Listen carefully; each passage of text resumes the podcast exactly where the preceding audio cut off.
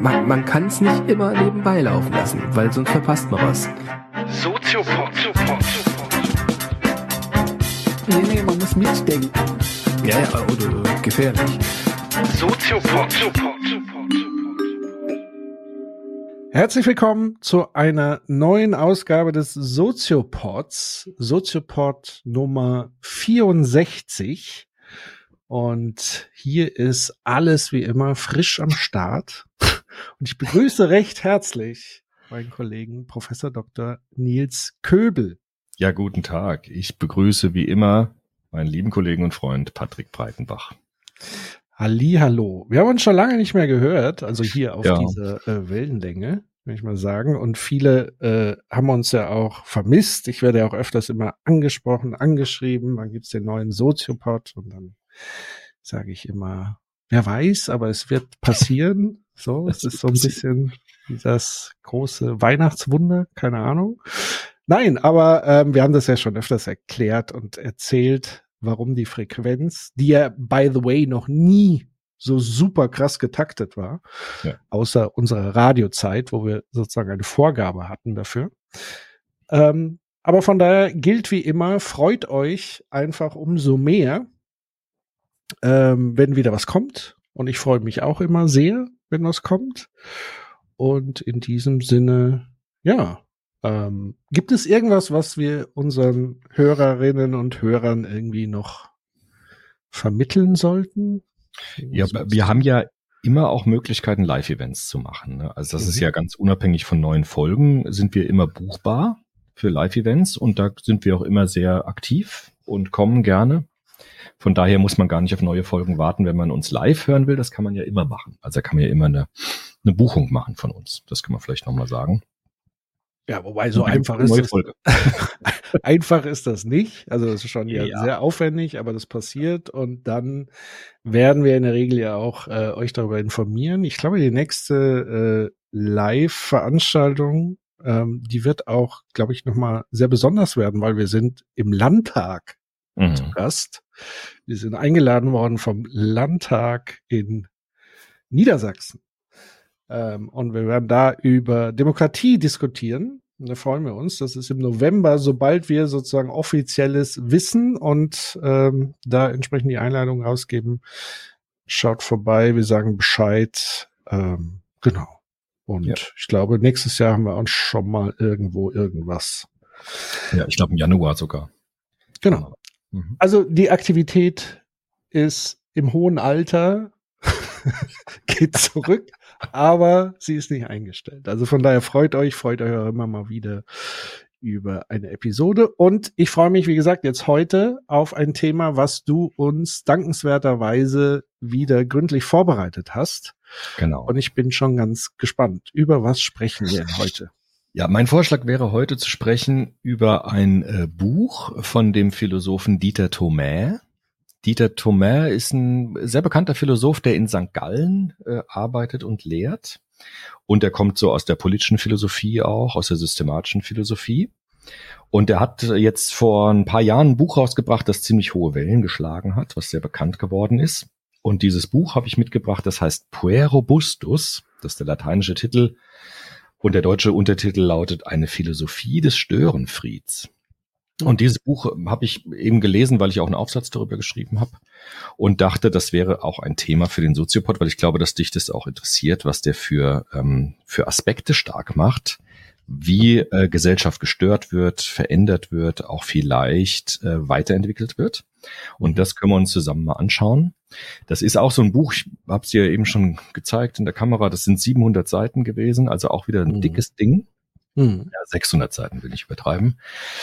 Und ähm, bis man das gelesen hat und durchgearbeitet hat, das dauert halt ein bisschen. Aber Ja. das lohnt sich schon. Ähm, ja, die Philosophie produziert ja heutzutage immer so Riesenbücher wieder. Die sind ja alle so unglaublich dick. Und Ja. das ist eben auch so ein Mammutwerk. Genau. Wir werden dann sicher von dir erfahren, ob es tatsächlich aus 700 Seiten gebraucht hat Ja. oder ob sozusagen auch viel Beiwerk und Schmuckwerk ist. Aber ich bin ja prinzipiell jemand, der sagen würde, ähm, wenn man 700 Seiten braucht, dann braucht es halt so lange, weil manche Themen und Komplexe musst du halt ausgiebig machen. Ja. Ähm, ich finde es dann immer nur, und das ist vor allen Dingen eher so bei Fachbüchern und so weiter der Fall, wo man weiß, okay, das hatte ich, könnte ich auch auf einer DIN A4-Seite schreiben, aber ich musste irgendwie so eine Art Buch machen. Genau. Und schmücke das dann so ewig aus. Aber schauen wir mal. Wir wollen mal. da ja gar nicht äh, vorverurteilend sein. Ähm, das Thema an und für sich ist ja zum einen natürlich sehr zeitgeistig. Also hm. wir erleben ja gerade so ein bisschen Gesellschaft am Limit dahingehend, dass man so auch das Gefühl hat, dass Fortschritt etwas ist, was scheinbar gefühlt, zumindest für Leute, die, sage ich mal, progressivere Werte vertreten, gerade nicht so ganz gesehen wird. Mhm. Ähm, und auch Notwendigkeit natürlich nach wie vor auch seit Bekanntsein ähm, des Klimawandels, was ja auch schon durchaus viele Jahrzehnte der Fall ist. Auch hier ist ja eine gewisse Dringlichkeit der Veränderung vorhanden und zeitgeistig auch dahingehend, ich habe gestern zufällig gesehen, dass ganz aktuell mit äh, Dieter Thomé eine Sternstunde Philosophie genau über dieses Buch gekommen ist. Also das heißt, wir sind super, super aktuell. Du bist sozusagen super aktuell gerade damit und on point. Und deswegen bin ich sehr, sehr gespannt. Wenn wir mit einer Definition einsteigen müssten, was würden wir an der Stelle denn definieren wollen? Den Störenfried oder das, was der Störenfried stört? Ja, das, was, also das ist schon wieder eine gute Frage. Also, ähm, ich glaube, das Interessante ist, das, was der Störenfried macht. Also Dieter Thomé versucht so eine uralte Frage zu beantworten, nämlich diese Frage, was verändert eigentlich Gesellschaft? Also wir haben das ja zum Beispiel beim Niklas Luhmann halt erlebt, ne, der gesagt hat, es gibt immer wieder neue ähm, Aufgaben, die auf die Gesellschaft einströmt und dann gibt es äh, neue Funktionen, dann gibt es Strukturen, die sich bilden, diese Funktionen zu erfüllen. Oder der Dieter, der, der, der Jürgen Habermas, der sagt, das Neue wird verhandelt in Diskurs zum Beispiel. Aber das lässt ja alles so ein bisschen die Frage offen, welche Faktoren führen denn jetzt eigentlich dazu, dass was Neues entsteht? Also bei Parsons zum Beispiel, den wir ja auch hatten, da ist das Neue ja eher unwichtig, da ist ja eher Stabilität im Vordergrund. Gesellschaft bleibt so, wie sie ist, zumindest strukturstabil. Und äh, die Frage ist ja immer, was, was ist eigentlich das, was Gesellschaften verändert und was neue Impulse in Gesellschaften hineinbringt? Und der Dieter Thomé beantwortet das eigentlich recht subjektphilosophisch, weil er tatsächlich sagt, es sind bestimmte Individuen, die Gesellschaften verändern. Oder ein bestimmter Typus von Mensch, der Gesellschaft verändert. Und äh, das ist seine Antwort ein bisschen auf diese Frage, wie ähm, oder was, welche Faktoren dazu führen, dass Gesellschaften sich verändern. In welcher Weise auch immer, ja, also negativ, positiv und so weiter. Und da hält er gewissermaßen Ausschau nach diesen Individuen, nach diesen Personen äh, und das, was sie auszeichnet, so dass sie äh, Gesellschaften verändern können. Und das Schöne ist, deshalb ist das Buch tatsächlich auch berechtigterweise so dick, weil das, daran kann man auch ganz schön mal sehen, was Philosophie noch kann. Also man hat ja immer, also viele haben ja den Eindruck, Philosophinnen Philosophen sitzen am Schreibtisch und denken sich irgendwas aus, ja, also irgendwelche neuen Theorien oder neue Konzepte. Aber dieses Buch ist sozusagen ein Paradebeispiel, finde ich, für das, was man so systematische Philosophie nennen kann. Also der durchforstet gewissermaßen den Garten der Philosophie, um mal dieses Bild wieder zu verwenden, und durchstöbert quasi diese Landschaft und hat dort eine Entdeckung gemacht ne? und äh, sieht, dass verschiedene Philosophen in der Zeit immer wieder diese Person thematisieren, diese Individuen, die Gesellschaft stören.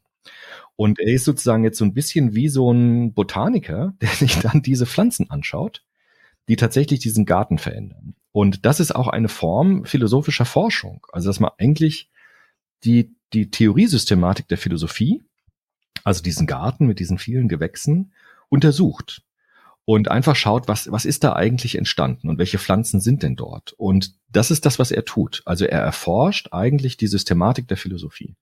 Und da ist ihm eben dieser Puer Robustus ins Netz gegangen, könnte man sagen. Und den beschreibt er jetzt und guckt, welche Philosophinnen, welche Philosophen haben den thematisiert, in welcher Weise. Und das ist dieses Buch. Von daher auch ein sehr schönes Beispiel mal ähm, philosophischer Forschung, weil natürlich unglaublich viel Literatur verarbeitet wird. Ne? Der hat den überall nachgeguckt und geschaut, wer benutzt den noch, diesen Namen. Und das ist sein, sein, seine Leistung. Also es ist ein Beitrag zur historisch-systematischen Philosophie, könnte man sagen. Und dafür ist es tatsächlich dick geworden, weil der muss ja einfach dann beschreiben, wie die Philosophie mit dieser, mit diesem Phänomen umgeht und das dauert natürlich, klar. Mhm. Individuum ist ja so ein, ich sag mal, zumindest auch in der Soziologie und so weiter, äh, ein, ein Faktor, der mal berücksichtigt und mal komplett ähm, raus abstrahiert wird. Also beispielsweise Systemtheorie geht ja nicht von äh, diesen handelnden äh, Subjekten aus, sondern sozusagen die Kommunikation, die aber wiederum ja auch von Individuen reproduziert wird. So, also da schließt sich dahingehend zumindest in dieser Betrachtungsweise der Kreis. Aber er selbst geht schon stark auf die Subjektebene, höre ich so ein bisschen raus. Genau, also der ist kein Systemtheoretiker wie Luhmann, der sagen würde, es ist eigentlich egal, wer kommuniziert, Hauptsache es wird kommuniziert, ja.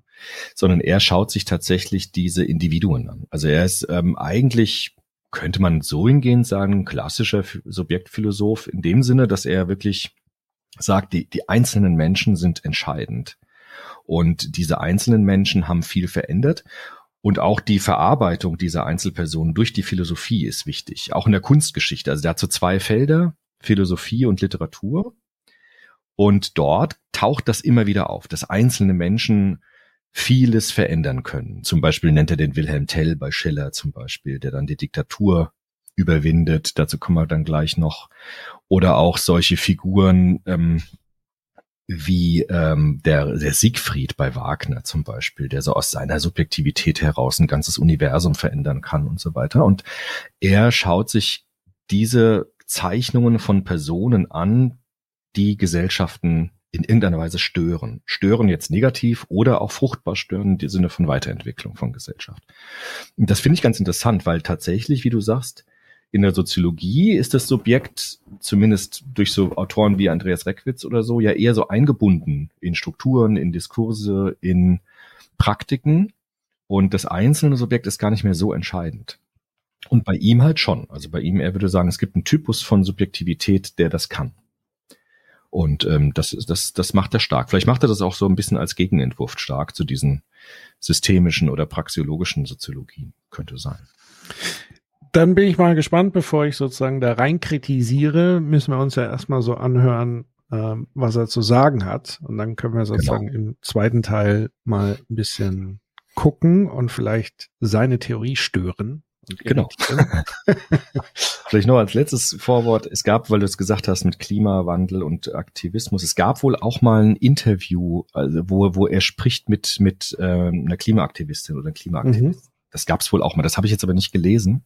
Ja. Das gab es wohl in der Philosophiezeitschrift auch, weil die natürlich auch neugierig waren. Was sagten der mhm. zu also Aktivismus zum Beispiel in diesem Bereich? Da können wir vielleicht auch noch mal in der Diskussion überlegen, was, was wir dazu sagen würden oder was, was es da gibt, auch aus deiner Erfahrung oder so. Ja. Genau.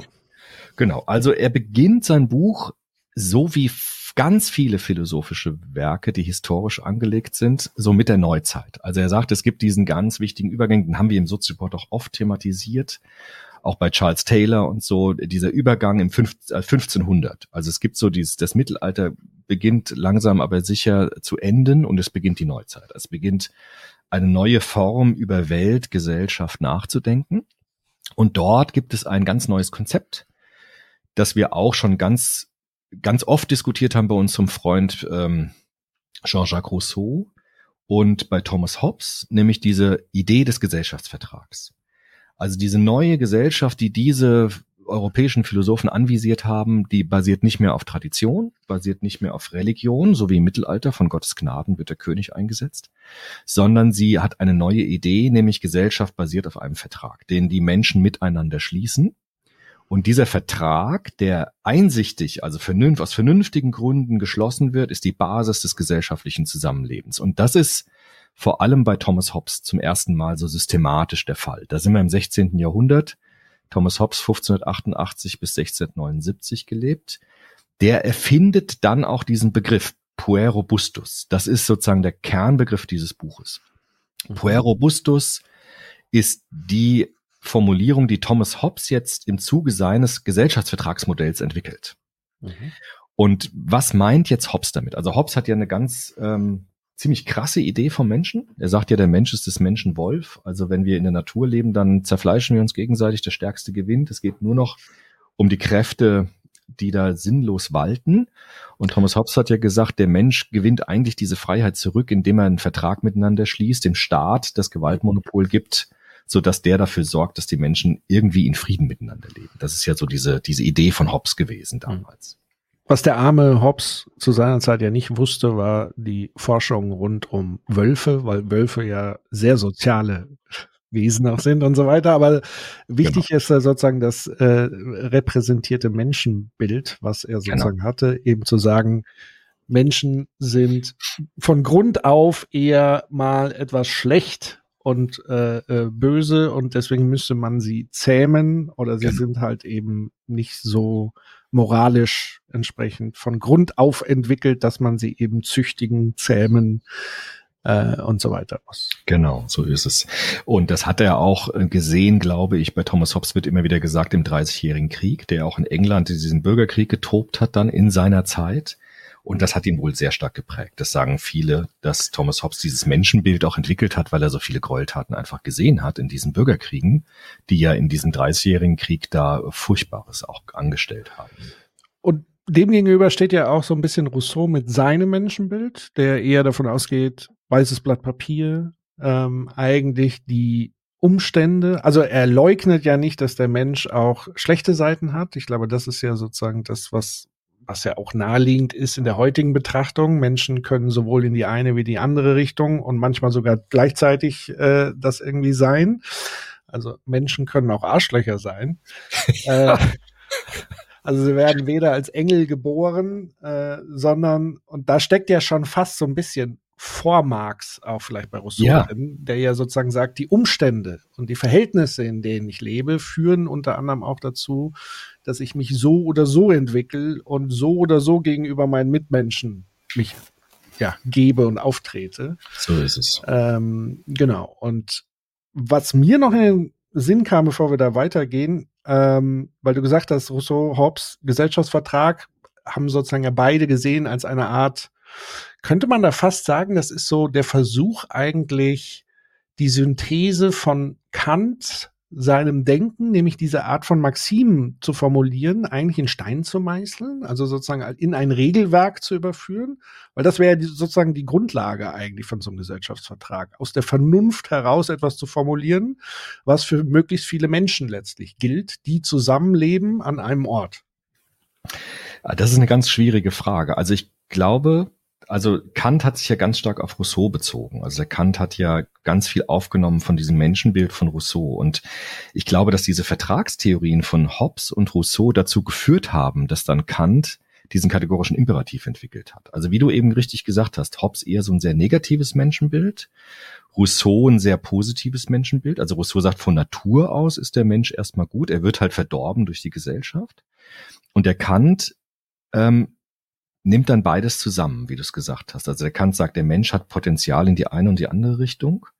Und der Kant macht dann diese vernünftige Einsicht in diese Maxime ganz stark. Und ich glaube, dass diese, dass, dass dieses 16. Jahrhundert, 17. und dann der Jahrhundert dazu geführt hat, dass im 18. Jahrhundert der Kant das dann entwickelt hat, indem er versucht hat, diese beiden Extreme zu überwinden, dass der Mensch entweder gut oder entweder schlecht ist, sondern versucht hat, wirklich diese beiden Seiten stark zu machen. Von daher ist gerade jetzt das, was du gesagt hast, also dieser Schritt Hobbes, Rousseau, Kant und dann später Marx, das sind auch genau die Autoren, die jetzt der Dieter Thomae auch verwendet für diese Beschreibung seiner Theorie. Also er geht genau diesen, diesen Weg der Aufklärung, vollzieht er nach. Ja. Mhm. ja. Gut, dann sind wir jetzt sozusagen äh, ausgehend vom Gesellschaftsvertrag. Genau. Ähm, wie argumentiert er weiter? Genau, also wir bleiben mal bei Thomas Hobbes. Das ist eben der, der diesen Begriff auch erfunden hat. Thomas Hobbes sagt, eigentlich müssen alle Menschen vernünftigerweise einsehen, dass es sinnvoll ist, diesen Gesellschaftsvertrag einzugehen, weil sie dann einfach geschützt sind von Leib und Leben und niemand kommen darf und sie einfach so erschlagen darf oder ausrauben darf oder misshandeln darf. Jetzt gibt es aber, sagt Thomas Hobbes, Menschen, die da irgendwie nicht mitmachen wollen. Also Störenfriede dieses Vertragsmodells. Es gibt immer wieder Leute, die darauf irgendwie keinen Bock haben. Die sagen, ich möchte nicht in einem Vertrag leben, ich wehre mich, ich mache irgendwie, schieße ich quer sozusagen.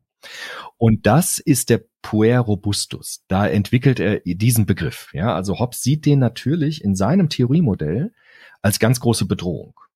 Weil er sagt, wir, den müssen wir eigentlich entweder dazu bringen, dass er irgendwann einsieht, dass es doch besser für ihn ist, in den Gesellschaftsvertrag zu kommen, oder er muss tatsächlich ähm, ja unterdrückt werden, auch bekämpft werden, weil der ist eine Bedrohung dieses neuen Gesellschaftsbildes. Also Thomas Hobbes kommt aus dieser aus dieser Zeit, in der der Mensch so als ganz große Bedrohung gesehen wird, auch ein unheimlich destruktives Potenzial hat und sagt, also wir müssen dieses Potenzial irgendwie einhegen. Und am besten ist es durch einen Gesellschaftsvertrag, in dem die ganzen Störenfriede eingehegt werden in dieses neue Gesellschaftsmodell. Oder wenn es dann immer noch Leute gibt, die das nicht wollen, dann muss man sie eigentlich bekämpfen.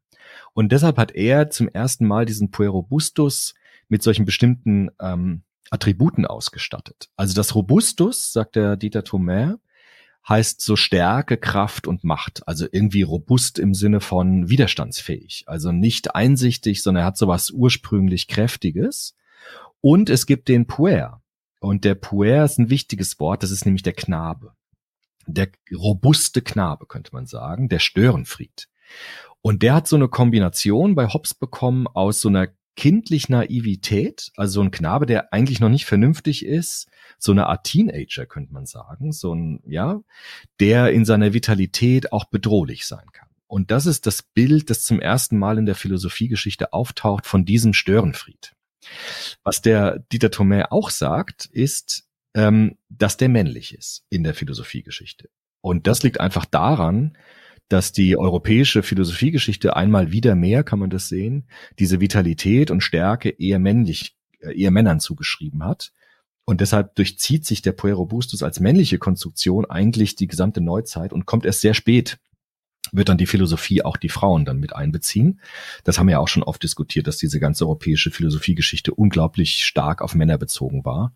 Und das sieht man hier auch, weil der Hobbes immer von diesen ähm, Puer Robustus spricht als, als Knaben, als junge Männer, die einfach irgendwie bedrohlich sind in ihrer Vitalität und Kraft. Und dann sagt der Thomas, vielleicht ein Zitat aus dem Buch, das habe ich rausgeschrieben, der Puer Robustus wird zum Inbegriff des Bad Boy. Also es ist sozusagen der Vorläufer von diesen äh, Halbstarken, die dann auch später gezeichnet werden, die irgendwie immer querschießen und die mit denen die Erwachsenen immer so viel Sorgen haben. Das ist sozusagen der Puer Robustus, der zum ersten Mal von von Hobbes so gezeichnet wird. Genau, das wäre so eine erste Definition quasi. Ja, das ähm, sag ich mal, klingt ja bis dahin relativ einleuchtend, also so von der grundsätzlichen Definition her.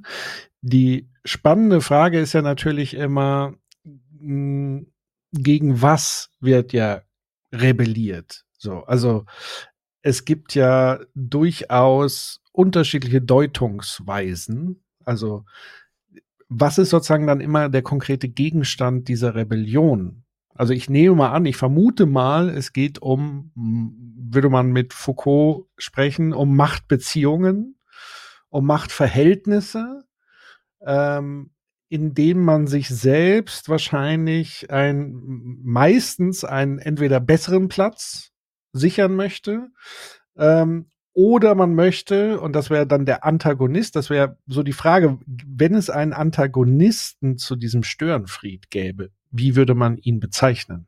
Oder sie? Bei, bei Hobbes wäre das ganz klar diese, dieser Bürger des Gesellschaftsvertrags, also der nach bestem Wissen und Gewissen sich dort einfügt, der auch seine, ähm, seine Waffengewalt abgibt an diesen, an diesen äh, Staat, an diesen Leviathan, wie ihn Hobbes dann später auch nennen wird, also diesen übermächtigen Staat, und der dann in Frieden mit den anderen lebt, weil er einsieht, dass er seine eigene Natur zähmen muss. Das ist sozusagen das Gegenbild zu diesem Puerobustus. Und der, der Thomas Hobbes sagt auch der Dieter Thomas, der sieht schon, dass das nicht immer aufgeht, diese Gesellschaftsvertragskonstruktion, weil auch Hobbes gesehen hat, es gibt immer Leute, die da nicht mitmachen werden. Also die da irgendwie äh, das nicht so sehen und immer wieder auch aus egoistischen Motiven, das ist auch das, was der Hobbes dann sagt, der Mensch ist ja von, von Natur aus ganz egoistisch bei Thomas Hobbes, immer wieder diesen Vertrag bricht, um sich selbst was, ähm, was, was zu, zu, zu nehmen, was er gerne haben möchte. Von daher geht es, wenn man mit Foucault kommt, schon um Macht, aber es geht auch darum, diese Macht zu stören, um irgendwie einen Gewinn davon zu haben. Also was zu stehlen auch oder irgendetwas sich anzueignen, was einem nicht gehört. Und deshalb ist der Störenfried bei Thomas Hobbes ganz egoistisch. Und damit ist auch so eine erste erster Typ von Störenfried benannt. Also der Dieter Thomer, das machen wir am Ende nochmal als Zusammenfassung, der hat eine Typologie des Störenfrieds entwickelt. Es gibt verschiedene Typen, Typen des Störenfrieds. Und der erste Störenfried ist der egoistische, egozentrische Störenfried. So nennt das dann der Dieter Thomer. Das ist der, der aus eigenen Interessen eigentlich rücksichtslos die bestehende Ordnung in Frage stellt und ähm, einfach egoistische Ziele hat. Und das ist der egoistische Störenfried. Das ist so ein Typ, der bei Hobbes beschrieben wird. Das haben wir ja so in den letzten zehn Jahren, würde ich mal sagen, oder die letzten paar Jahre auch äh, eindrücklich äh, in unserer Gesellschaft erleben können. Ähm, also es gibt ja sozusagen die die Abhandlung beispielsweise ähm, die gekränkte Freiheit vom Soziologen Oliver Nachtwey und Caroline Amlinger, die sich ja diesem Typus eigentlich mal sehr intensiv gewidmet haben und, und beschrieben haben. Also da schaut mal rein. Da würde ich spontan sagen, das wäre so eine, ja, ein, ein Profil ähm, eines solchen Störenfriedes, der sozusagen aus einem eher egoistischen Motiv heraus äh, Dinge formuliert und auch ganz klar die Gesellschaft an, an vielen Stellen sozusagen in Frage stellt und auch stört. So und genau. auch mit so leichten Trotzhandlungen etc. pp. Trotzig. Trotzig ist genau das richtige Wort. Der, der, der egoistische Störenfried ist trotzig. Und ähm, er ist destruktiv. Der Dieter Thomer zum Beispiel sagt, ein schönes Beispiel auch der der Gegenwart oder der jüngeren Gegenwart. Das Buch ist 2018 erschienen, leider vor der Corona-Krise. Ja, blöd, ja, weil das wäre jetzt natürlich total spannend auch gewesen, wenn er das so einbezogen hätte. Aber was er sagt, ist ein schönes Beispiel, sind diese Wall Street Investmentbanker zum Beispiel die auch die Bankenkrise verursacht haben. Das sind tatsächlich Menschen, also Personen, die aus egoistischen Motiven das System so destabilisiert haben, dass es tatsächlich so einen Dominoeffekt der Bankenkrise gab.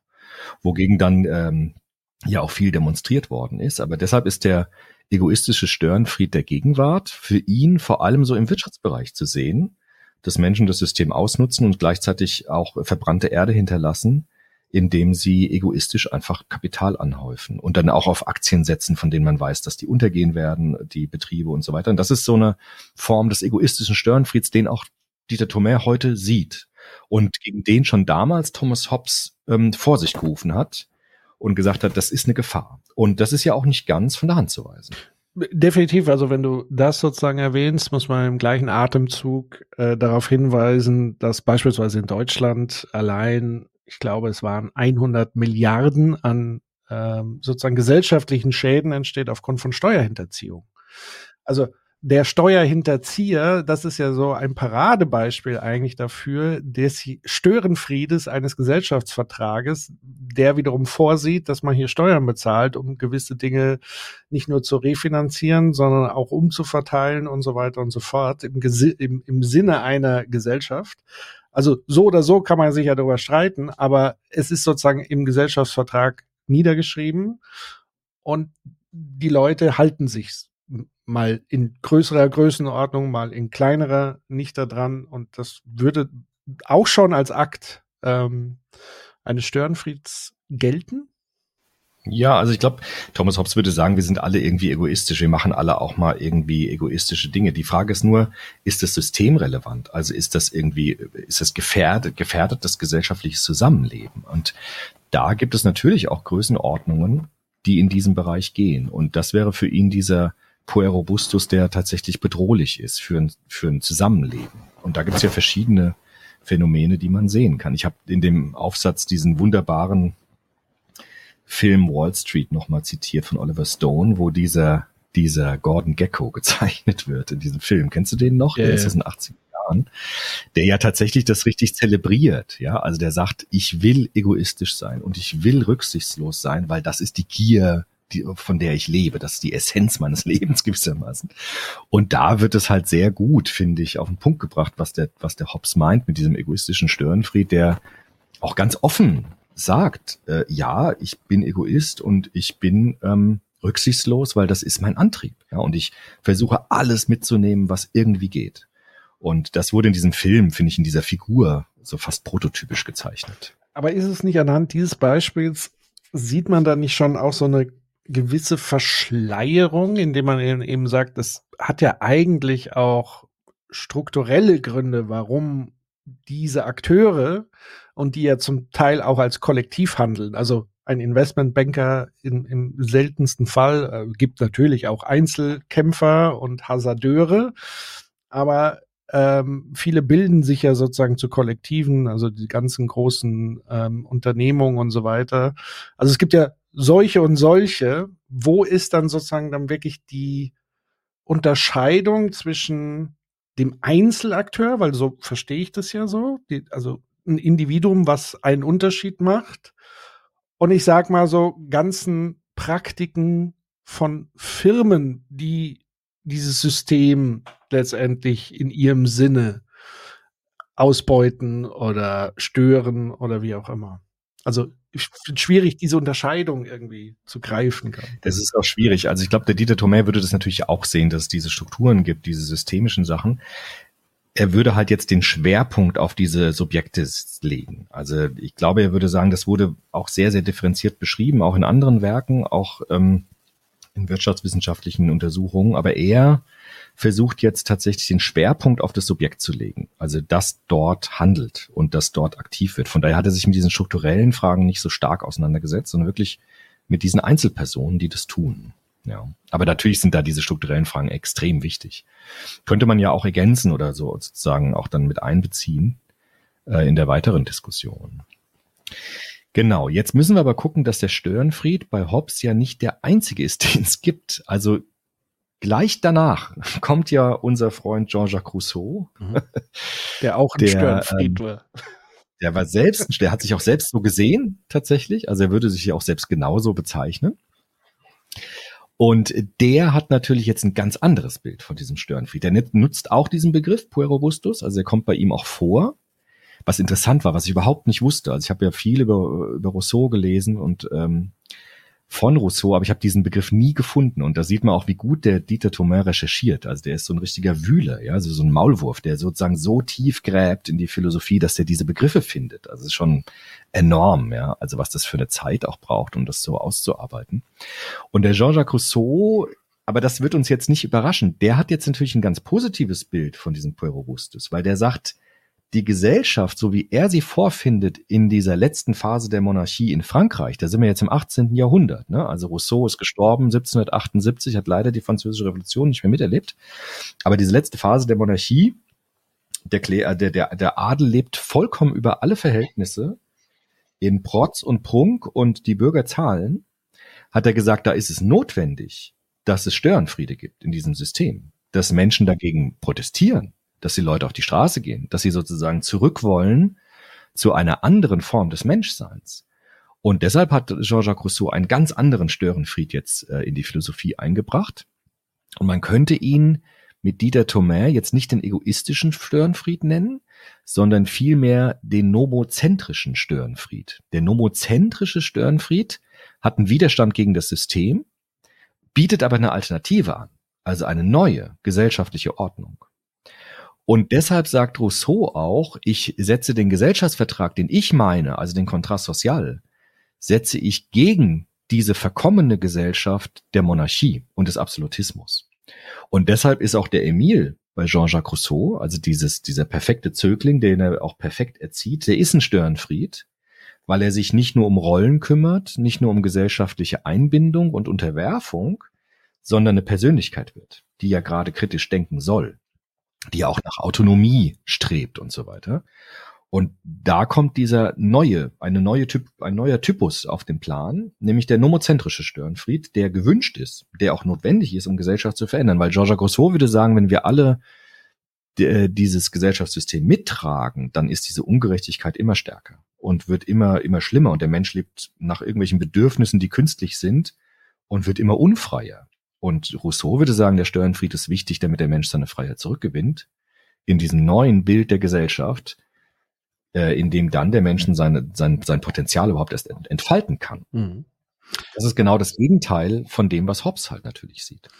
Könnte man da dann die Unterscheidung machen, dass die große Angst bei Hobbes eher war, dass man die Ordnung an und für sich als Störenfried umstürzen und in Frage stellen will. Und Rousseau würde sagen, man würde die Ordnung anders strukturieren, aber die Ordnung an und für sich nicht in Frage stellen. Könnte das so, ein, so eine Gegenüberstellung sein? Oder war Hobbes schon durchaus wichtig zu sagen, die Ordnung, die wir jetzt formuliert haben, das ist die beste Ordnung aller Zeiten und die muss für immer und ewig stabil sein? Ja, ich, ich, das weiß ich nicht. Ich glaube halt, diese beiden Vertragsphilosophen, Hobbes und Rousseau, die haben ja nie wirklich diesen Vertrag erlebt. Also den gab es ja empirisch nie, historisch, dass Menschen wirklich zusammengekommen sind in diesen Vertrag.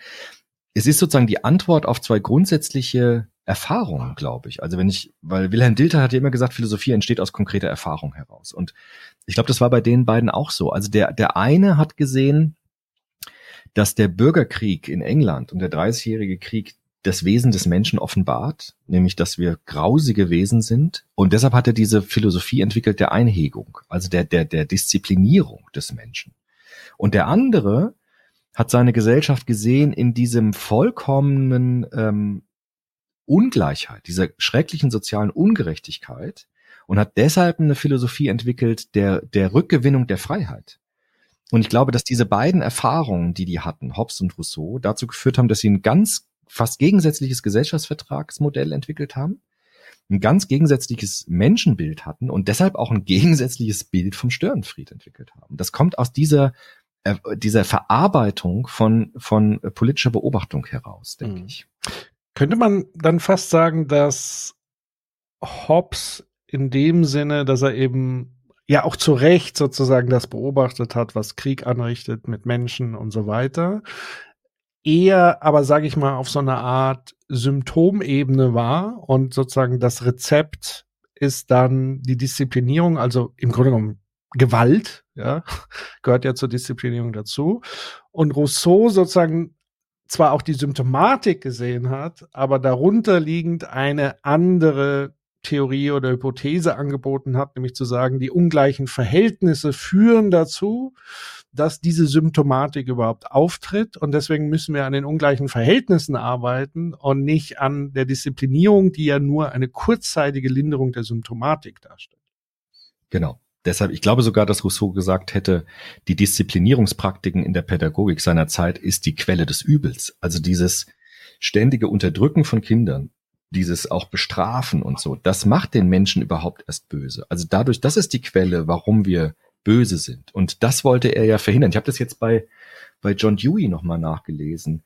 Der macht das ganz schön, dass er diese europäische Geschichte von außen quasi betrachtet als Amerikaner so und sagt halt, Rousseaus Idealbild, das er entgegensetzt, ist die Natur. Also er sagt, die Natur ist das, was uns gut werden lässt. In der Natur ist alles gut und gleich und ausgerichtet. Und die Gesellschaft macht uns böse. Und deshalb setzt natürlich auch Rousseau die Wiedererlangung der Natur gegen diese furchtbare Gesellschaft, die er beobachtet hat in seiner Zeit. Und äh, die Natur wird ihm zur Erlösung. Und bei Hobbes ist die Natur der Feind eigentlich. Die Natur ist die Bedrohung, also der Wolf, ja, oder wie er den Wolf gesehen hat, wie du gesagt hast. Und deshalb ist der Vertrag, also die Kultur und die Gesellschaft die Erlösung für den Menschen und nicht die Natur. Also das sind tatsächlich zwei ganz unterschiedliche Menschenbilder, die sozusagen die Philosophiegeschichte seit dieser Zeit immer wieder geprägt haben. Also der eine hat Rousseau stark gemacht, der andere eher Hobbes. Und deshalb gibt es diese zwei Formen dieses Störenfrieds. Und bei, bei Rousseau sehr gewollt natürlich, sehr willkommen eigentlich. Mhm. Aber da beruhigt mich dann so ein bisschen, dass auch Rousseau so eine Art blinden Fleck offenbar hatte, weil die Überhöhung von Natur ist natürlich genau. auch ein blind, blinder Fleck letztendlich, weil Natur hat kein gut oder böse Zustand, sondern wir interpretieren das ja. Und Natur kann ja, wie wir ganz aktuell erleben, super brutal sein. Und äh, auch der Naturzustand kann super brutal sein, wenn ich sozusagen keinen Gesellschaftsvertrag formuliere und ich oder sage ich mal so, den Vertrag begründe auf äh, Rechte Stärkeren, was ja auch in der Natur letztlich so der Fall ist, oder nicht nur des Stärkeren, des Bestangepassten und so weiter, also sprich Darwin-Kategorien.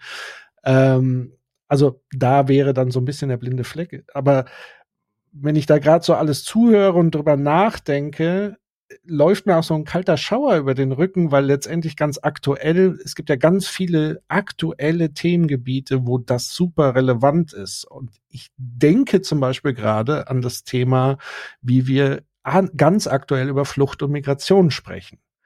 Also sprich, wir haben Störenfriede, das sind junge Männer, das ist sozusagen das Bild, was wir, was wir haben und auch weiter reproduzieren medial, zu sagen, das sind nicht irgendwie Menschen, die irgendwas Sinnvolles zur Gesellschaft beitragen können, sondern es sind erstmal Störfaktoren.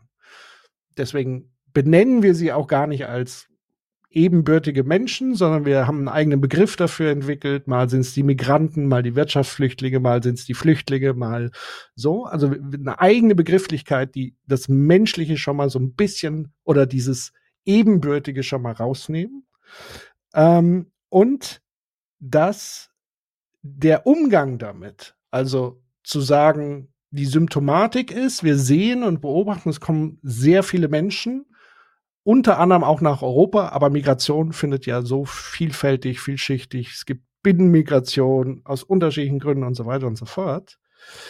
Aber im Moment scheint so die Beobachtung zu sein, wir müssen das disziplinieren, indem wir es sozusagen abschotten und zwar auf ja, will ich mal sagen, auf mit dem letzten Mittel, was wir am Ende irgendwie haben, weil dazu führt ja eine konsequente Abschottung, führt ja irgendwann dazu, dass Mauern höher, äh, äh, sozusagen Rückstoßmaßnahmen drastischer werden.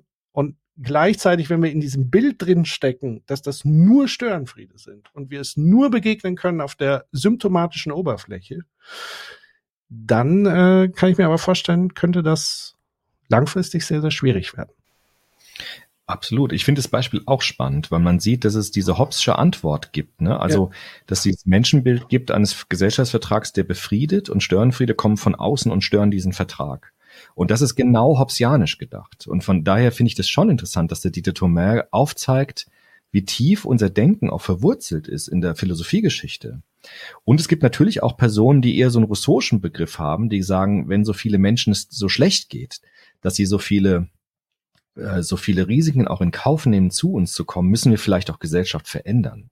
Also müssen wir einen neuen Vertrag schließen, europaweit zum Beispiel, müssen neue Wege finden, diese Menschen auch willkommen zu heißen. Und das wäre sozusagen eher diese Antwort, die auf die Gesellschaftsebene zielt und wo diese Menschen auch, ähm, wie du sagst, nicht nur als Bedrohung gesehen werden, sondern etwas zeigen, was uns auffordern sollte, Gesellschaft zu verändern. Und das sind auch zwei Formen, Gesellschaft zu denken und dann sozusagen Menschen auch zu bewerten oder zu beurteilen, die dann solche Wege auf sich nehmen. Und das, das finde ich interessant, dass man sehen kann, dass diese, diese Philosophien uns bis heute so stark prägen. Also entweder als Bedrohung, Kontamination nennt das mhm. ja auch der Peter Berger. Also eigentlich ein ziemlich krasser Begriff, finde ich. Oder eben die Frage, wie denken wir eigentlich eine globale Welt? Und der Rousseau wäre natürlich ganz stark jetzt bei dieser Frage, wie denken wir Globalisierung, wie denken wir Menschlichkeit. Ja. Und der Hobbes wäre wahrscheinlich eher so dieses, ja, wir müssen das irgendwie in den Griff kriegen, dass unser Frieden nicht bedroht ist. Hm.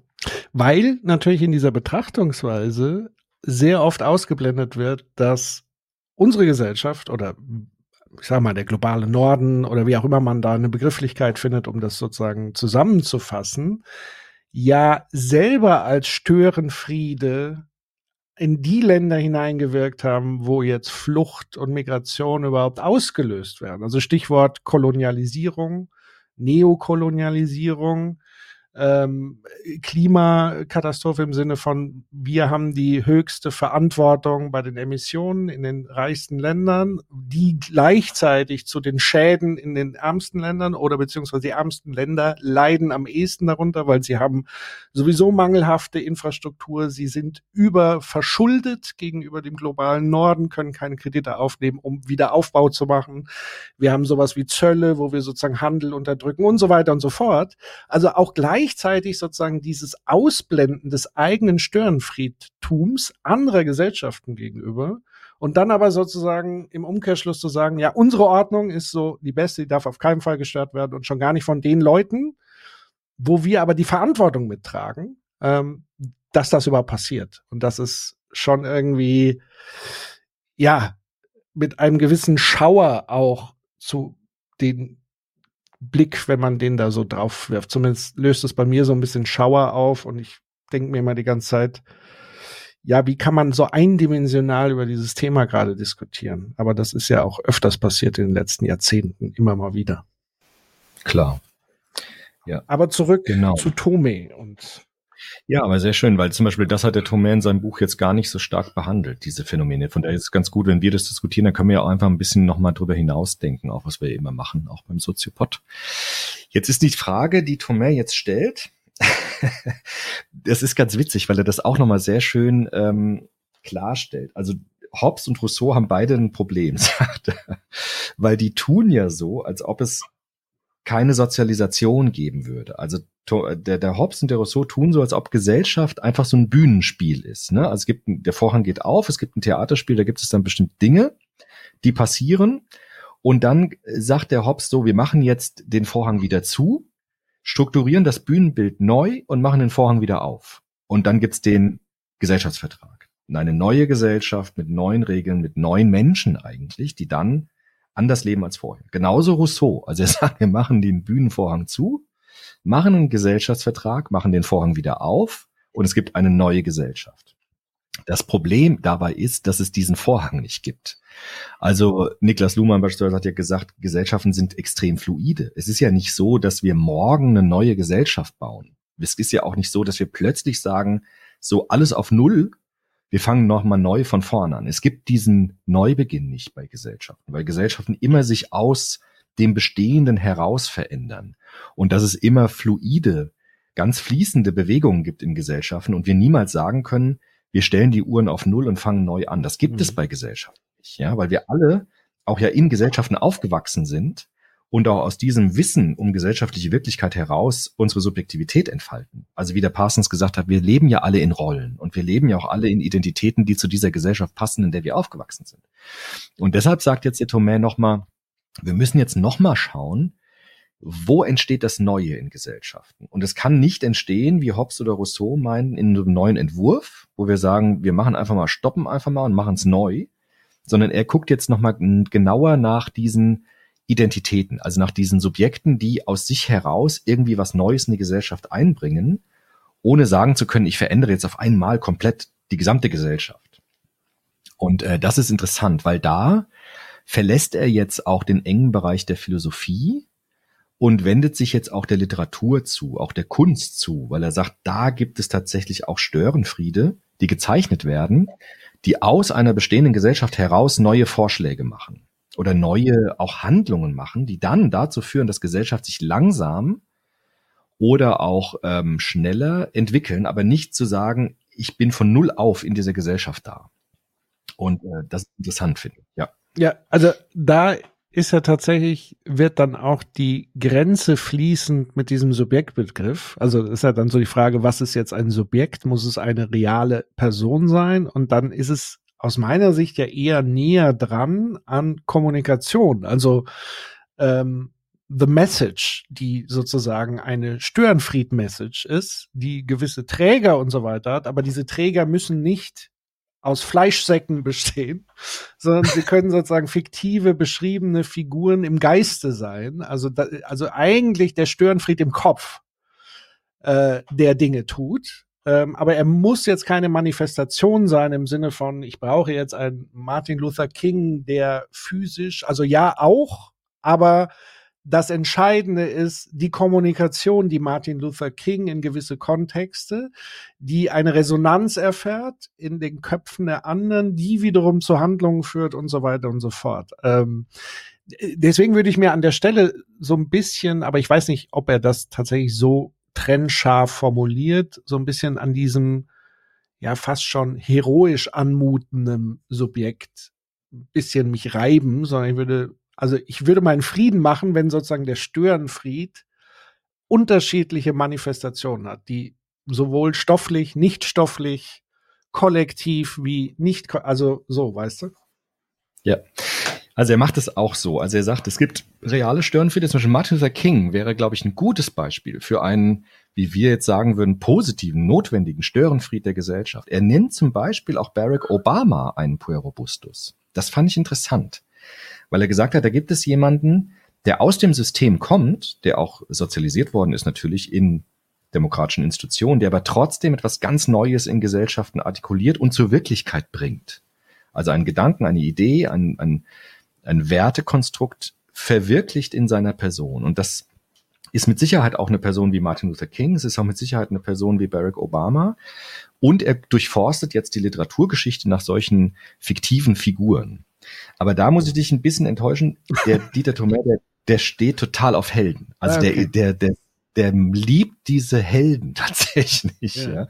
Das hat mich auch so ein bisschen ja, also das, der, der findet das immer großartig, wenn die so auch pathetisch auftreten. Zum Beispiel sagt er, ein wunderbarer Störenfried ist der Wilhelm Tell bei Schiller. Kennst du den noch, dieses Buch? Dunkel. Ich Aus war mal äh, ganz, ganz dunkel. Ja. Musst du mir noch mal erklären. Also ich glaube, es ging sozusagen um die Machtasymmetrie zwischen dem Fürsten und genau. Wilhelm Tell und so weiter. Aber mach noch mal eine kurze, eine ganz kurze Zusammenfassung. Ja, also das, das, das, das Buch ist, ist ein ganz spätes Werk von Schiller ich glaube sogar sein letztes. Und Schiller hat ja dort diesen Freiheitsbegriff so ganz hoch gelobt. Also das war ja die, der Gipfel des Idealismus. Also der Mensch ist frei und er kann entscheiden und er kann die ganze Welt auch bewegen, wenn er seiner Freiheit bewusst wird. Und da erfindet er eine Figur oder er erfindet die ja gar nicht. Die gab es, glaube ich, vorher auch schon in diesen Traditionen, in so volkstümlichen Geschichten des Wilhelm Tell. Der Wilhelm Tell ist wie der Dieter Thomae ihn bezeichnet, so ein Vorläufer des Cowboys oder des Lone Rangers, so nennt er das. Der Dieter Thomae, der steht auf solche Typen irgendwie, ja, also diese, diese Helden, diese Cowboys, diese Lone Rangers, der eigentlich außerhalb der Gesellschaft steht. Der, der Wilhelm Tell ist so ein Einzelgänger, könnte man sagen. Der sagt auch, lass mich in Ruhe mit eurem Zeug, ich möchte hier leben, wie ich möchte. Der lebt auch gar nicht in der Stadt, sondern eher am Rande der Stadt, ist so ein naturverbundener, so ein richtig robuster Typ, so, ne? so eine Art, ja, wie so, wie man diesen Cowboy sich vorstellt, der so einsam auf der Weide und irgendwie, aber trotzdem in sich moralisch okay ist. Also der hat ein Gespür dafür, was sich gehört und was nicht. Der hat so einen inneren moralischen Kompass. Obwohl er eigentlich nicht wirklich in diese Gesellschaft gehört, sondern eigentlich auch gar keine große Lust hat auf die, aber er hat irgendwie so ein intuitives Gespür, was ist richtig und was ist falsch. Und der Wilhelm Tell ist dann derjenige, der durch eine moralische Tat, indem er diesen, ähm, diesen Schergen des Fürsten, also dieser Fürst ist so ein Tyrann und der hat so ein, ähm, so ein, so ein ähm, Gehilfen, dass er den äh, umbringt tatsächlich. Da gibt's diese berühmte Szene, durch diese hohle Gasse wird er kommen und er schießt, also der nimmt den Pfeil und er schießt mit seinem Bogen diesen ähm, Handlanger dieses, dieses Tyrannen und damit läutet er diese Revolution in der Schweiz ein, die dieses, äh, die, diese Diktatur überwindet und die Eidgenossenschaft gründet. Diese Eidgenossenschaft freier Bürger. Und der Wilhelm Tell macht sozusagen den letzten wichtigen Schritt durch diese ganz schwierige Entscheidung, jemanden umzubringen. Man nennt es ja dann auch Tyrannenmord, das ja immer wieder diskutiert wird in der Philosophie. Ist das okay? Darf man das? Darf man das nicht? Und der Wilhelm Tell tut es, tötet diesen Mann und läutet damit den letzten Schritt quasi, das, das ist der Tropfen, der das Fass zum Überlaufen bringt, ein, um diese Tyrannei zu überwinden. Und das ist gewissermaßen so eine, so eine Art Held. Ja, deshalb ist der Wilhelm Tell auch ein Volksheld in der Schweiz, weil er sozusagen das auf sich nimmt, diesen, diesen, ähm, diese Tat zu begehen und damit eine Gesellschaft befreit.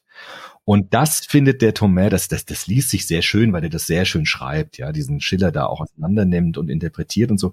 Und das ist auch eine Form des literarischen Puer Robustus. Also das ist ein Störenfried, der sozusagen einen Schritt geht, den die anderen nicht gehen können. Ja, also dadurch zum Helden wird, auch wenn er sich moralisch dadurch belastet. Ist die Geschichte nicht damit, äh, hat die nicht damit angefangen, dass er irgendwie äh, äh, den Hut des Fürstens nicht grüßt oder irgendwie sowas? Genau. genau. Der macht irgendwas, er provoziert ihn in irgendeiner Weise und dann wird er dann so zum, zum, ähm, ja, zur Persona non grata erklärt, genau. Und es gibt eine schöne, ja, es gibt ganz kurz eine schöne Szene auch am Anfang des Wilhelm Tell. Das kann man wirklich, es gibt es vielleicht sogar als Verfilmung, auch das weiß ich nicht genau, aber ich habe das auch nochmal nachgeschlagen. Das ist ein echt ein tolles, tolles äh, Stück vom Schiller, weil der am Anfang auch jemanden rettet vom Vierwaldstätter See in der Schweiz. Da gibt so ein Unwetter am Anfang und alle sagen, ich gehe da nicht mit dem Boot rüber. Und der Wilhelm Tell sagt, ich mach das, ja, um jemanden wirklich zu retten. Und das, so wird er charakterisiert. Der Wilhelm Tell ist so ein Typ, der, der macht das Richtige, wenn es drauf ankommt, weil er auch die Power dazu hat. Ist aber jetzt auch kein Held in dem Sinne, dass er ein Anführer wäre oder so, sondern er ist dann irgendwie da und macht das Gute. Aus so einem intuitiven Freiheitsgedanken heraus. Ja, und ein Stück weit repräsentiert er ja da etwas, was sozusagen andere als anschlussfähig begreifen und sozusagen das teilen und deswegen entsteht ja, ich sage mal, dieses Heldentum entsteht ja nicht singulär alleine. Also um als Held zu gelten, brauche ich ja ein Kollektiv, was mich zu einem Held überhaupt erst macht. Sei es sozusagen im Nachhinein, also die sogenannte Retroaktivität, also im Nachhinein schreibe ich das so zu oder im Moment heraus, indem ich ganz viele Follower um mich schare. Erst dann wäre ich ja zum Held. Also wenn ich so alleine in meiner Küche sitze und es niemand mitkriegt, ja, dann äh, ist das natürlich auch nicht der Fall. Aber auch da nochmal die, die aktuelle Brücke zu schließen. Du hast ja genannt Martin Luther King und Barack Obama als äh, sozusagen diese Figuren. Und da gibt es ja auch wiederum einen, zumindest bei Obama, einen sehr krassen Antagonisten, der ja in seinem Umfeld auch als Held verehrt wird und als notwendiger Störenfried. Das wäre ja Donald Trump ja, der sozusagen genau. das Establishment als die Ordnung sieht, die es in Frage zu stellen gilt und auch diese ganzen, sag ich mal, ähm, Bestrebungen von Black Lives Matter und so weiter ja komplett konträr dem gegenüberstellt, das sozusagen gar nicht akzeptiert, die weiße Vorherrschaft und so weiter wieder zurückhaben will oder weiterführen will, je nachdem aus welcher Perspektive das heißt, dieser Störenfried-Begriff ist ja auch nicht wirklich moralisch oder wie auch immer sauber trennbar. Oder wie, wie macht Tome das Kunststück? So, was, wer ist der gute Held, wer ist der böse Held? So genau, das ist ganz wichtig, dass du das jetzt quasi prophetisch sagst, weil in diesem Buch, in der Ausgabe, die ich habe von 2018, gibt es ein neues Nachwort über Donald Trump zum Beispiel. Und dem Dieter Thomé, weil er natürlich den jetzt auch sieht. Also er sieht jetzt ja auch, dass äh, Martin Luther King ist der eine und Barack Obama ist auch der eine, aber es gibt ja auch den anderen Störenfried, der quasi, so wie Hobbes sagt, eine Bedrohung darstellt, auch für den gesellschaftlichen Frieden, auch für Gerechtigkeit darstellt. Von daher ist der Puerobustus eine ganz schillernde Figur. Also der kann ein Held sein. Der kann auch Gesellschaft positiv verändern, wie der Wilhelm Tell zum Beispiel, der die Eidgenossenschaft dann ermöglicht und die Tyrannei stürzt. Er kann aber auch genau das Gegenteil sein. Er kann auch jemand sein, der den Frieden stört und Dikta Diktator wird zum Beispiel. Ja, be ja. Beziehungsweise es ist ja faszinierenderweise beides gleichzeitig der Fall. Also Trump wird von seinen Anhängern als Held interpretiert und von seinen politischen Gegnern als Bösewicht. Und gleiches könnte man sagen bei Barack Obama. Bei den Anhängern von Trump war Barack Obama der Teufel und bei allen anderen sozusagen aber die große Hoffnung, Hope, wir erinnern uns und so weiter. Und am Ende führt es doch dazu, dass genau diese überspitzten Positionen vielleicht sogar schon so ein bisschen ein Problem sein können. Also deswegen kritisiere ich ja so ein bisschen diesen Heroismus, der A nicht wirklich trennscharf durchzuhalten ist und B auch immer eine Art Überhöhung zur Folge haben könnte. Genau. Und ich glaube, dass der Dieter Thomer dieses Problem nicht wirklich in den Griff kriegt in dem Buch. Weil er sieht das auch und er versucht ja so eine Art Struktur des Puerobustus herauszuarbeiten. Also dieser egoistische Störenfried, dieser nomozentrische Störenfried. Das ist ja ein Versuch, jetzt jenseits von konkreten Inhalten, also von dem, was die wollen, so eine bestimmte Typologie, also typisch für diesen Störenfried eine bestimmte Struktur und ich glaube, dass er damit am Ende ganz schön ins Wanken kommt, weil er sieht jetzt diesen negativen Störenfried oder diese, diese Ambivalenz des Störenfrieds, wie du es jetzt auch gezeigt hast. Also für wen ist der eigentlich ein Störenfried und für wen ist der ein Held? Das sieht er jetzt zum Beispiel, und das fand ich interessant, das nochmal zu lesen, in der Figur des Siegfrieds von Richard Wagner in dem Ring der Nibelungen.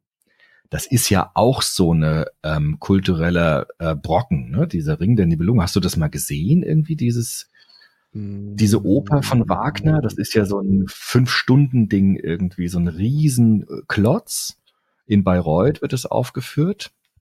Und dort gibt es diesen Helden des Siegfrieds. Ja. Also ich habe ganz früher mal als Kind gemeinsam mit meinem Opa gab es mal so eine Verfilmung aus den 50er, 60er, also so diese, Mhm. da- das fand ich ganz faszinierend so. Äh, ich kann mich aber auch nur bruchstückhaft erinnern. Natürlich an den großen Drachenkampf, dieses äh, Feigenblatt oder nicht Feigenblatt, aber dieses Blatt, was diese eine Stelle. Dann wusste ich noch irgendwas mit Hagen, Brunhilde, Pipapo, ein Schatz, der drin vorkam. Ja. Also vielleicht musst du hier auch noch mal ähnlich wie bei Wilhelm Tell kurz zusammenfassen. Was Kurz Plot. Was ist der Plot? ist auch der Plot wahnsinnig komplex dort. Ich kann es auch gar nicht jetzt in der, in der Gänze zusammenfassen. Es, es ist bei Thomas immer die Frage, was wir auch bei Wilhelm Tell hatten. Also, was ist das, was diese Personen Neues in die Gesellschaft initiieren können? Das ist die Frage. Also, Wilhelm Tell ist keine Person der Gesellschaft, die mitten in der Gesellschaft steht. Und gerade durch diese Außenposition, dieses Lone Rangers, wie man, wie der Thomas das sagt, kann er sozusagen einen neuen Impuls in die Gesellschaft hineinbringen, die dann Veränderung hervorruft. Das ist die Struktur dieses Störenfrieds. Und dabei geht es nicht nur um ihn, also es ist kein egoistischer Störenfried, sondern es geht schon tatsächlich um so eine Art moralischen Kompass, den der hat. Und der Wagner, der hat jetzt noch mal eine ganz andere Form dieser, dieser Initiation, weil der zeichnet diesen Siegfried. Der Siegfried ist eigentlich ein Sagenheld, der nicht nur außerhalb einer bestimmten Gesellschaft lebt, sondern der außerhalb von Kultur eigentlich lebt. Also der Siegfried wird geboren als, als Knabe, der vollkommen eins ist mit der Natur. Also der hat gewissermaßen so einen, so einen inneren Kompass, der vollkommen auf die Natur hin ausgerichtet ist. Das ist so eine ganz starke, naiv, arglos, unvermittelt natürliches Verhältnis zu sich selbst und Welt. Der ist auch so ganz naiv. Also da kommt jemand, der ihn irgendwie bedrohlich vorkommt, dann erschlägt er den, weil er sagt, na ja, das ist halt eine Bedrohung für mich. Der kann auch den, den, den Drachen töten, weil er einfach so, eine, so einen Naturbegriff in sich hat, der alles sozusagen überwinden kann. Und das ist dieses Helden, äh, Heldengeschichte bei dem Wagner von dem Siegfried. Der Siegfried tötet den Drachen, übrigens auch nicht unbedingt mit dem Schwert. Da gibt's auch verschiedene Versionen, wie er den Drachen tötet. Und er kann auch eigentlich das ganze Universum, die ganze ökonomische und politische Welt umwälzen, wie das der Thomas sagt. Und der hat auch diese Außenposition dieser Natur, das irgendwie frei von Sozialisation ist. Also der Siegfried gehorcht nur seiner eigenen Natur. Und er kann dann auch diesen Ring sichern vor dem Bösen. Das ist auch so eine Geschichte, ähnlich irgendwie wie Herr der Ringe, dass es diesen Ring gibt. Und wenn man den besitzt, hat man unendlich viel Macht. Wenn man der Liebe dann abschwört, also man muss der Liebe abschwören auf Ewigkeit, kann dieses Rheingold zu einem Ring schmieden. Das geht ja um dieses Rheingold, diesen Schatz der Nibelungen. Und den schmiedet man zu einem Ring. Und wer diesen Ring hat, der hat die Macht über die Welt. Ich glaube, dass Tolkien sich noch ganz stark orientiert hat. Ich glaube, da haben diesen sich Sagen. noch andere sehr stark. Genau, das ist so eine ganz, ganz Faschi, Fasch, Fascho. Genau. Genau, also eine ganz uralte Story ist das und die da auch der Wagner dann aufnimmt. Und der Siegfried kann tatsächlich diesen Ring auch vom Zugriff ähm, des Bösen retten, stirbt aber. Genauso wie Brünnhilde, genauso wie Hagen, da sind am Ende alle tot. Das heißt, der Wagner hat dann schon so eine Ambivalenz da drin, dieses Helden, der irgendwie übermenschlich ist, weil er so vollkommen eins mit der Natur ist, weg von Gesellschaft, weg von Sozialisation und dann auch Übermenschliches leisten kann, aber dann selbst auch zugrunde geht. So, warum ist jetzt der Siegfried interessant für den Thomas? Weil er sagt, der Siegfried ist jetzt genau der Übergang von dem, was du eben auch gesagt hast. Also was ist eigentlich ein Held und was ist eigentlich eine Bedrohung für die Gesellschaft? Weil dieser Siegfried mit dieser Natur, mit diesem Hinwendung zu zur Natur und weg vom Gesellschaftsvertrag. Der Siegfried äh, hat symbolisiert gewissermaßen diese Einstellung, Menschen sollen keinen Vertrag miteinander schließen, sondern sie sollen sich der Natur hingeben. Das ist das, die Idee von dem Wagner. Der Wagner war ein ganz großer Feind dieser Gesellschaftsvertragstheorien, weil er gesagt hat, Vertrag, das ist so künstlich, das ist so Vernunft und, und so logisch und so. Wir brauchen die Natur, wir brauchen das Ursprüngliche und so weiter. Und du merkst schon, in welche Richtung das jetzt geht. Ne? Ja, also übersetzt heißt das ja letztendlich wirklich Recht des Stärkeren. So. Ähm, so, ja. So, und das hatten wir in Deutschland. Ja.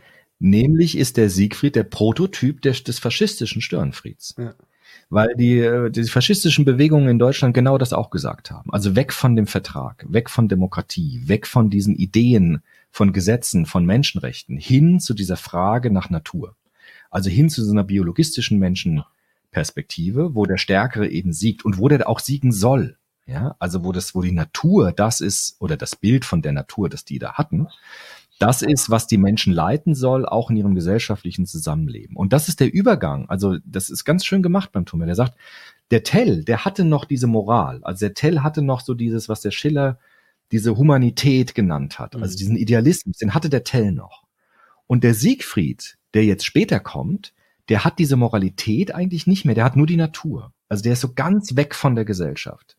Und deshalb wird er so, so einen ganz, ganz schillernden Helden, der dann auch ein Vorbild war für das Schlimmste, was der Thomas dann sagt, nämlich den massiven Störenfried. Den gucken wir uns gleich nochmal an. Was ja in sich ja augenscheinlich ist, ist, wenn ich sage, zurück zur Natur, löse ich ja automatisch das Menschsein oder zumindest Teile, die den Menschen als solchen gegebenenfalls definieren, so wie es zumindest auch Kant und so weiter formuliert hat, ja komplett auf. Ich transzendiere als Mensch in der Natur. Ich werde sozusagen ja, ich löse den Unterschied auf, den Menschen zum Tier machen. Diese Auflösung, sage ich mal, beispielsweise so Sachen wie die, die Würde des Menschen und so weiter, die ja den Menschen erst zum Menschen machen, ähm, wunderbar beschrieben. Ich hatte es, glaube ich, ja beim letzten Mal schon erwähnt, von Omri Böhm im radikalen Universalismus, wo er das sehr schön herleitet, auch mit so Figuren wie Martin Luther King und so weiter und über Kant kommend und zu sagen, der Mensch ist eigentlich eine Unterscheidung aus dieser Natur heraus. Also das ist ja das Besondere, dass ich, dass der Mensch eine andere Beziehung zur Natur überhaupt führen kann und sich da rausnehmen kann. Und deswegen ist sozusagen dieses Zurück zur Natur und diese Verschmelzung zur Natur hat eben auch den Preis, dass ich dann wieder eben in diesem, sag ich mal, ganz normalen evo evolutionären Zustand bin und ja, Ellbogen gewinnt oder von mir aus auch trickreich, wie auch immer, ähm, da dann letztendlich lande und damit, wie du ja ganz richtig sagst, äh, den Boden bereite für faschistische Ideologien, die ja genau auf diesem Epistem basieren, nämlich eins davon ist Rechte Stärkeren und meine Gruppe gehört zu der Gruppe, die das Recht hat, Stärke gegenüber schwachen Gruppen sozusagen auszuüben und die stärkste Gruppe setzt sich am Ende durch. Das war ja auch der Grund, warum Hitler am Ende alles in Grund und Boden äh, bomben und niederbrennen wollte, weil er irgendwann festgestellt hat, wir sind offenbar doch nicht die überlegene Gruppe und jetzt haben wir auch gar kein Anrecht mehr zu existieren. Genau, das ist der, das ist der Prototyp dieses letzten Störenfrieds. Das ist total interessant, was, weil ich habe mir beim Lesen des Buches äh, vom Dieter Thomae immer gefragt, es gibt doch auch diesen Störenfried als Bedrohung. Also es gibt doch auch wirklich diese Menschen, die äh, so äh, total destruktiv die Gesellschaft stören. Und die kommen beim, beim Dieter Thomae relativ spät eigentlich erst, ja. Aber dann kommen sie massiv und dann kommen sie tatsächlich mit einem Autoren, der uns auch sehr bekannt ist. Er zitiert nämlich, und das hat mich besonders gefreut, Max Horkheimer. Ja, also den zweiten großen neben Theodor W. Adorno der Frankfurter Schule, die kennen wir ja auch zum wiederholten Male. Und der benutzt in seinen Frühwerken in den 30er Jahren oder 20er Jahren schon auch diesen Begriff Puerobustus tatsächlich. Also Max Horkheimer sieht den auch, den Puerobustus. Er sieht ihn aber ganz anders als alle anderen vorherigen Theorien. Er beobachtet nämlich in den späten 20er Jahren diesen Aufmarsch der Nationalsozialisten, dieser Gruppen, dieser Schlägertrupps, die durch die Straßen ziehen und diese Massenbewegungen, die dort entstehen. Und er sagt, Störenfriede. Genau. Und der Max Horkheimer nennt das den kollektiven Puerobustus. Also das, der, der Störenfried ist plötzlich ein Kollektiv. Er ist eine Masse quasi. Und äh, diese Masse äh, hat Individualität eigentlich ähm, vernichtet, weil es geht nur noch darum, die eigene Individualität aufzugeben und zu einem Glied einer Masse zu werden und ganz in so einer Massenbewegung aufzugehen. Die Nazis haben ja auch dann gesagt äh, später, äh, dein äh, Volk ist alles, du bist nichts. Ja, also Individualität zählt nicht, sondern du wirst eigentlich erst dann nützlich für die Gesellschaft, indem du dich vollkommen einfügst in diese Bewegung. So nannten die Nazis ja auch ihre Ideologie. Sie nannten sie die Bewegung, weil dort Individualität gar nicht wichtig war, sondern nur die Masse. Und deshalb, äh, das ist für Max Horkheimer, ist das extrem erschreckend. Also Max Horkheimer kritisiert das halt ganz stark und er sagt, das ist äh, ganz gruselig, was dort gerade in Deutschland passiert. Also Max Horkheimer hatte ja so ein ganz, ganz feines Gespür, genauso wie alle anderen der Frankfurter Schule ja auch, Adorno, dann auch Erich Fromm, die sind ja auch relativ früh emigriert, weil sie halt gesehen haben, wohin das führt. Sie haben das sehr viel früher gesehen als andere Autoren. Und Max Horkheimer beschreibt das sehr genau, dass er sagt, dort ist eine ganz große Bedrohung drin. In diesem massiven Störenfried, der als Masse auftritt, alles kaputt haut und dabei sich gar nicht auf sich selbst beziehen muss, sondern auf die Bewegung sich beziehen kann. Und das ist sozusagen auch ein Typ von Störenfried, der mit hinzugehört. Also es gibt den egoistischen Störenfried, es gibt den nomozentrischen Störenfried und es gibt diesen massiven Störenfried, der in so einer Massenbewegung alles kurz und klein haut. Und das hat Max Horkheimer als große Bedrohung gesehen. Und das fand ich dann am Ende, das waren mit die lesenswertesten Kapitel, fand ich in dem Buch, weil er das sehr gut beschreibt, wie Max Horkheimer das sieht und wie, wie er diesen Begriff des Peurobustes dann verwendet für dieses Phänomen. In Deutschland in den 20er, späten 20er Jahren, wo das dann äh, ganz massiv dann wird. Ja. Das heißt, wird so ein bisschen an diesem äh, postulierten Heldentum auch gerüttelt oder ist das so eine feste Konstante, die bis zum Schluss eigentlich beibehalten wird? So die Faszination zumindest. Also ich finde das dort sehr ambivalent beim Dieter Thoma, weil ich finde, du hast ja auch schon gesagt, also ich kann, ich finde, ich kann zwei Dinge nicht wirklich lösen. Ich glaube, man kann diesen Ego, diesen, diesen Störenfried nicht einfach nur strukturell beschreiben. Man muss auch immer sagen, wofür steht der? Was will dieser Störenfried eigentlich? Also was für Werte hat denn der überhaupt? Ja, wie du auch gesagt hast, es gibt ja auch Störenfriede, die Schreckliches wollen und trotzdem gefeiert werden von den Menschen. Und ich finde, was er ein bisschen zu wenig macht, ist tatsächlich die Frage der Inhalte. Also wofür stehen Störenfriede im Einzelnen? Das könnte man auch historisch ja sich anschauen. Und ich finde halt auch dieses, ähm, er sieht den Störenfried trotzdem am Ende als notwendig an und als, als, als positives Glied. Also wir brauchen irgendwie diesen Störenfried. Wir werden den auch nicht los, sagt er. Das, dem würde ich auch zustimmen.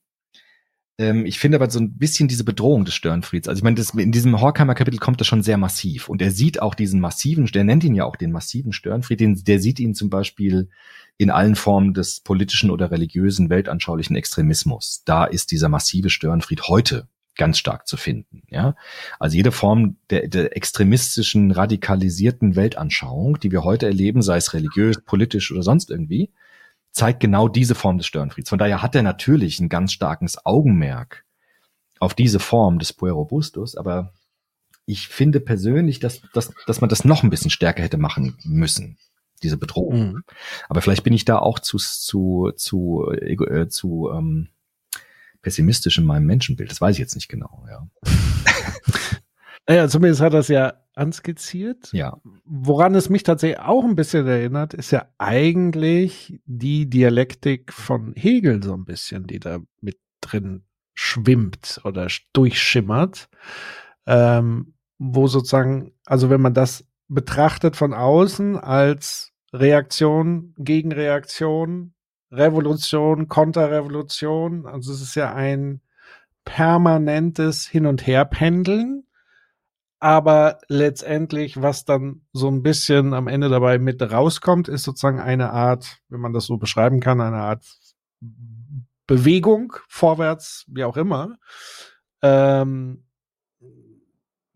ließe sich das so ein bisschen darauf anwenden? Also, weil es ist ja unfassbar schwierig, ähm, je nachdem, wie ich sozialisiert bin und auf welcher Seite ich gerade stehe und welchem Störenfried ich gerade sozusagen huldige, ähm, zu sagen, was ist jetzt richtig, was ist falsch, wenn man überhaupt diese Kategorien verwenden kann. Also das macht's ja so sehr kompliziert. Ja, ich meine, man muss auch gerecht sein. Also der Dieter Thomae ist Philosoph, ja, und der hat jetzt ja erstmal eine ganz große Leistung gebracht, indem er diesen Störenfried sozusagen beobachtet hat in der Philosophiegeschichte. Das ist ja auch ganz neu. Das hat, glaube ich, niemand vorher so gemacht, auch in dieser Detailliertheit. Von daher, man, was kann also man kann ihm ja nicht vorwerfen, dass er kein Soziologe ist, der jetzt weiterschaut, in welchen Milieus sind welche Störenfriede. Das, das sind jetzt ja, das, das ist ja eine Einladung eigentlich, das jetzt weiter zu verfolgen. So würde ich den Thomas verstehen. Ja, also zu sagen, ich habe so eine so eine Grundlagenforschung gemacht, habe dieses Phänomen gesichtet. Und jetzt können die Nachbardisziplinen der Philosophie ja weiter forschen. Auch die Psychologie zum Beispiel könnte jetzt ja auch forschen. Also welche Entwicklungsbedingungen führen dazu, dass ich bestimmte Heldenvorstellungen habe zum Beispiel. Ne? Oder soziologisch würde mich interessieren, ähm, welche Milieus haben welchen, also welche Schicht, also wie ist es mit Bourdieu zum Beispiel, mit diesem, welches kulturelle Kapital führt dazu, dass man bestimmte Vorstellungen hat von Störung, Gesellschaft, Gesellschaftsvertrag. Und so würde ich den verstehen, als Einladung, dieses Forschungsprogramm des Störenfrieds jetzt weiterzuführen und zu gucken, was können die anderen Disziplinen dazu sagen, ja. Und wie gehen die auch damit um? Also ich habe sofort denken müssen als an Habermas, der würde den den Puerobustus ja auch ein, einhegen wollen durch den Diskurs. Also der würde ja auch sagen, natürlich darfst du stören, du sollst auch stören. Die Frage ist nur, wie du das machst.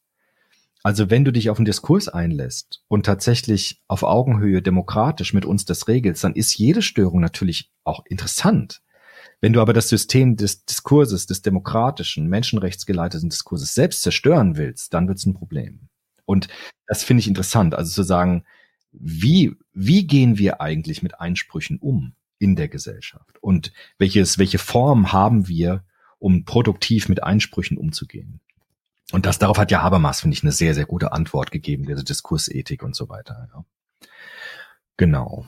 Ja, wobei die Diskursethik ja auch nur steht und fällt mit den Störenfrieden, die das wiederum anders sehen, weil sie dann zum Beispiel sagen, ja, die Diskursethik ist wiederum eine Ordnung, die uns fesselt so und deswegen. Und umgekehrt bei Habermas ist ja auch so, dass er ja Formen beispielsweise, und dann sind wir auch wieder ganz aktuell zum, vom zivilen Ungehorsam, wo man ja auf den ersten Blick sagen würde, das ist kriminell, also das ist sozusagen nicht legal, aber Habermas argumentiert zuweilen auch, es ist legitim, wenn man sich weiterhin in diesen verfassungsrechtlichen Ordnungssystemen bewegt. Also wenn man sozusagen nicht Verfassung damit abschaffen will, sondern eher darauf hinweisen will äh, und, und einen Appell äußern will, dass sich gerade an den Gesellschaftsvertrag man sich nicht hält.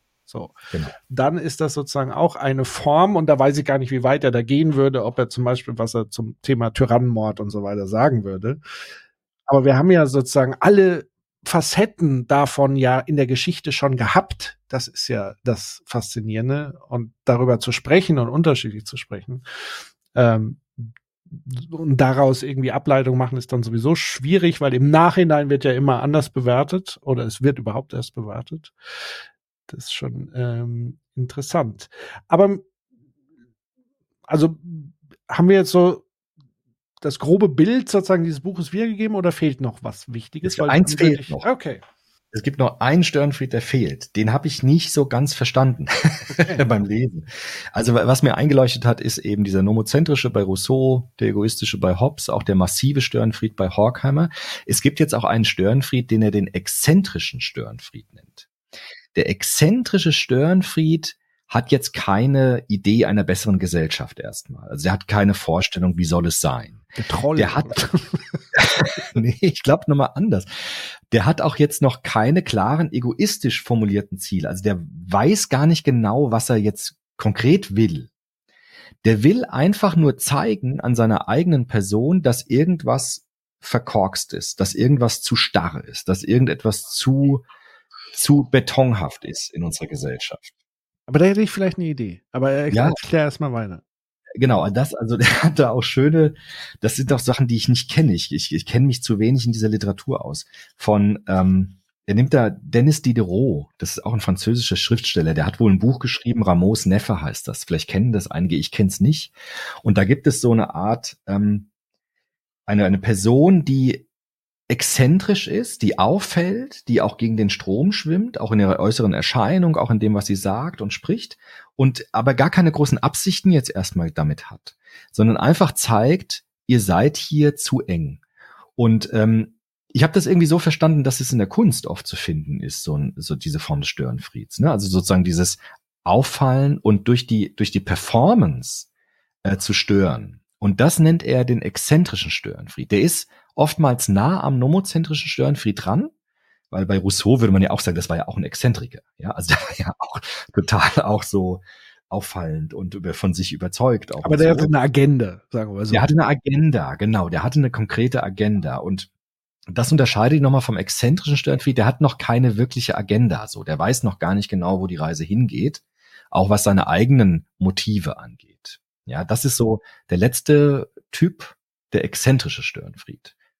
Genau, und da hätte ich ein Beispiel, das hätte ich jetzt, ähm, also weil, wenn wir jetzt mal so ein bisschen in die Aktualität und so weiter und wo können wir das vielleicht im Alltag äh, beobachten, hatte ich zwei Beispiele. Das erste Beispiel, was mir einfällt und was auch wahrscheinlich gut zu diesem Exzentrischen passen würde, was ja auch sehr nahe ist an, an deinem Fachbereich, nämlich Pädagogik und soziale Arbeit, ist ja doch eigentlich so diese klassischen Systemsprenger Mhm, ja. Kinder und Jugendlichen, Ja. die sozusagen Störenfriede sind, aber vermutlich gar keine bewusste Agenda haben, aber deutlich sichtbar machen, so, also das ist jetzt, sag ich mal, ein, ich glaube, was Tomé mit Exzentriker beschreibt, ist, wie gesagt, wieder so ein bisschen vielleicht zu überhöht, so der Künstler, der dann schon eingebettet ist in der Gesellschaft, so, der also mit seinem Störenfriedtum vielleicht gar nicht so viel Schaden anrichtet, sondern einfach so als Exzentriker dargestellt wird.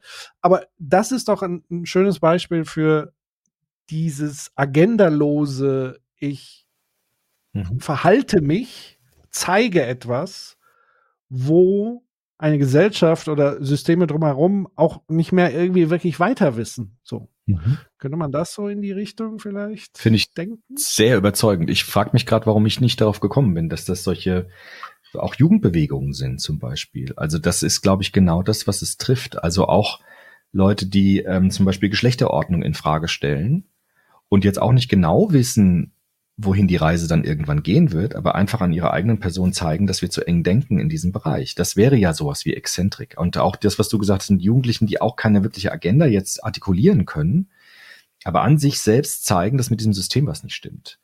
Und ich glaube, das trifft es tatsächlich total gut, ähm, was der meint mit diesem exzentrischen Störenfried. Und ich glaube, dass in diesem Diderot-Buch ist der auch so, dass der an seiner eigenen Person zeigen möchte, es ist zu eng, aber auch noch nicht genau weiß, was, was setzt er dem jetzt eigentlich entgegen. Ja. Und das ist tatsächlich vielleicht wirklich was für so ein, für so ein Jugend, ähm, für eine Jugendstudie auch oder so, ja. Wobei es natürlich bei Jugendlichen auch nomozentrische Störenfriede gibt, die auch eine Agenda haben, gibt's ja auch, gerade im Klima, also Aktivismus und so, die haben ja schon Agenda. Es gibt auch egoistische natürlich im Jugendbereich, klar. Es gibt auch und gerade diesen exzentrischen, das glaube ich wirklich auch, ja. Genau.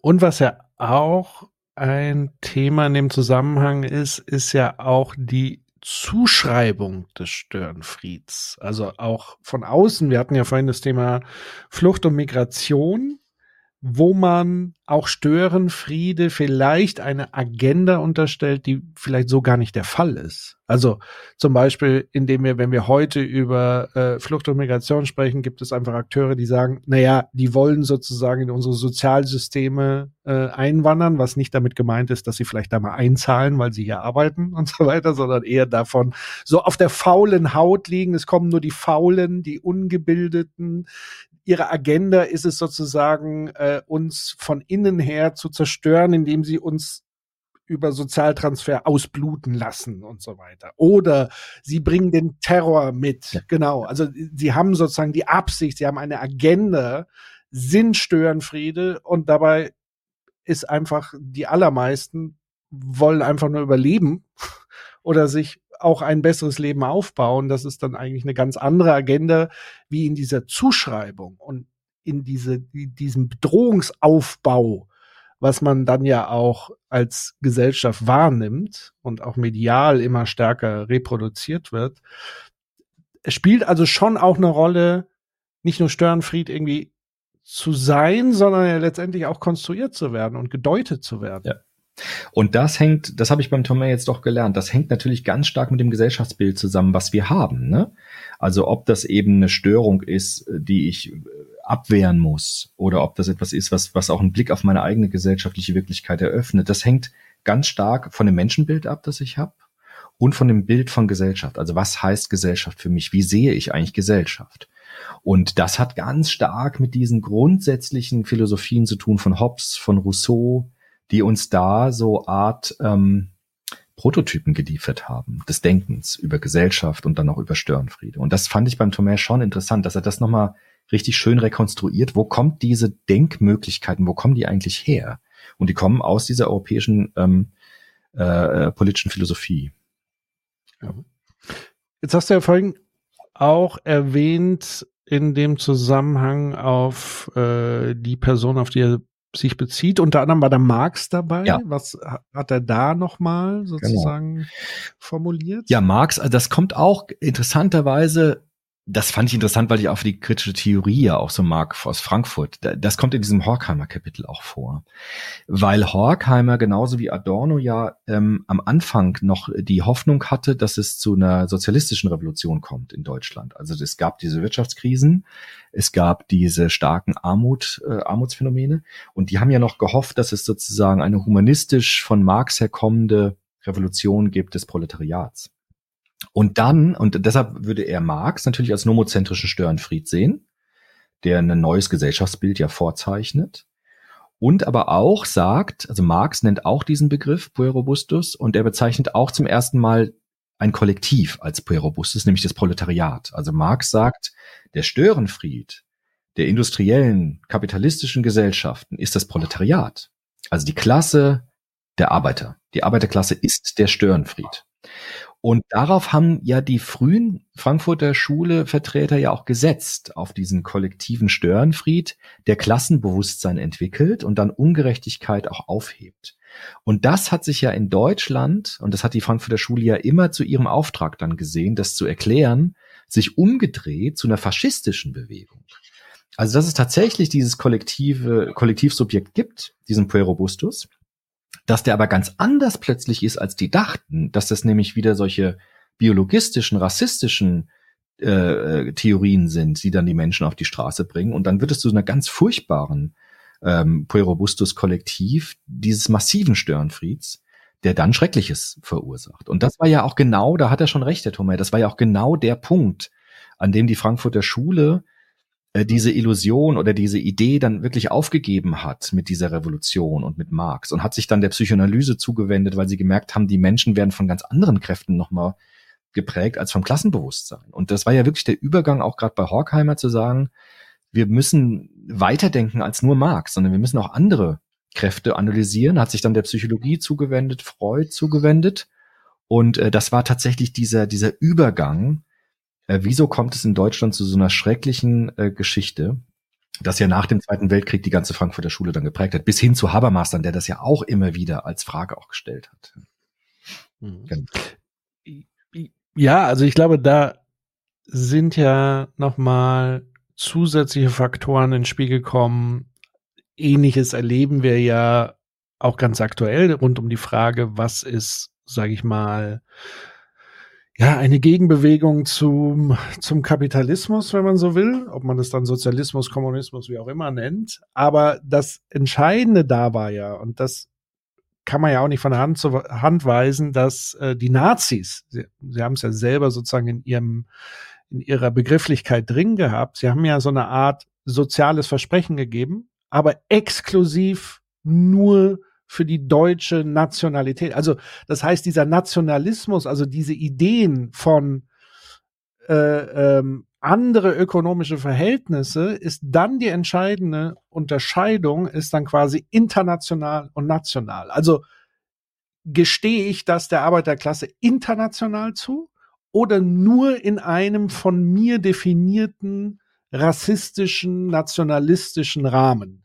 indem ich sage, ja, wir müssen mehr verdienen, aber bitte nur die Deutschen. So beispielsweise. Und das wurde ja auch programmatisch von den Nazis ja so umgesetzt. Also aus der Wirtschaftskrise heraus dieses soziale Versprechen zu geben, einzufüllen, aber nur für die eine Menschengruppe und die andere monströs abgeschlachtet, weggesperrt, gefoltert, unterdrückt und so weiter. Um dann auch, und ich habe mir kürzlich tatsächlich noch mal äh, die Nürnberger Prozesse angeschaut, wo Göring sozusagen da nochmal ähm, ein Plädoyer gehalten hat, der gesagt hat, und das hat mich so wirklich von den Socken gehauen, weil es mich an Argumentationslinien von heute auch erinnern, zu sagen, wir hatten wirtschaftlich doch gar keine Alternative, so zu handeln.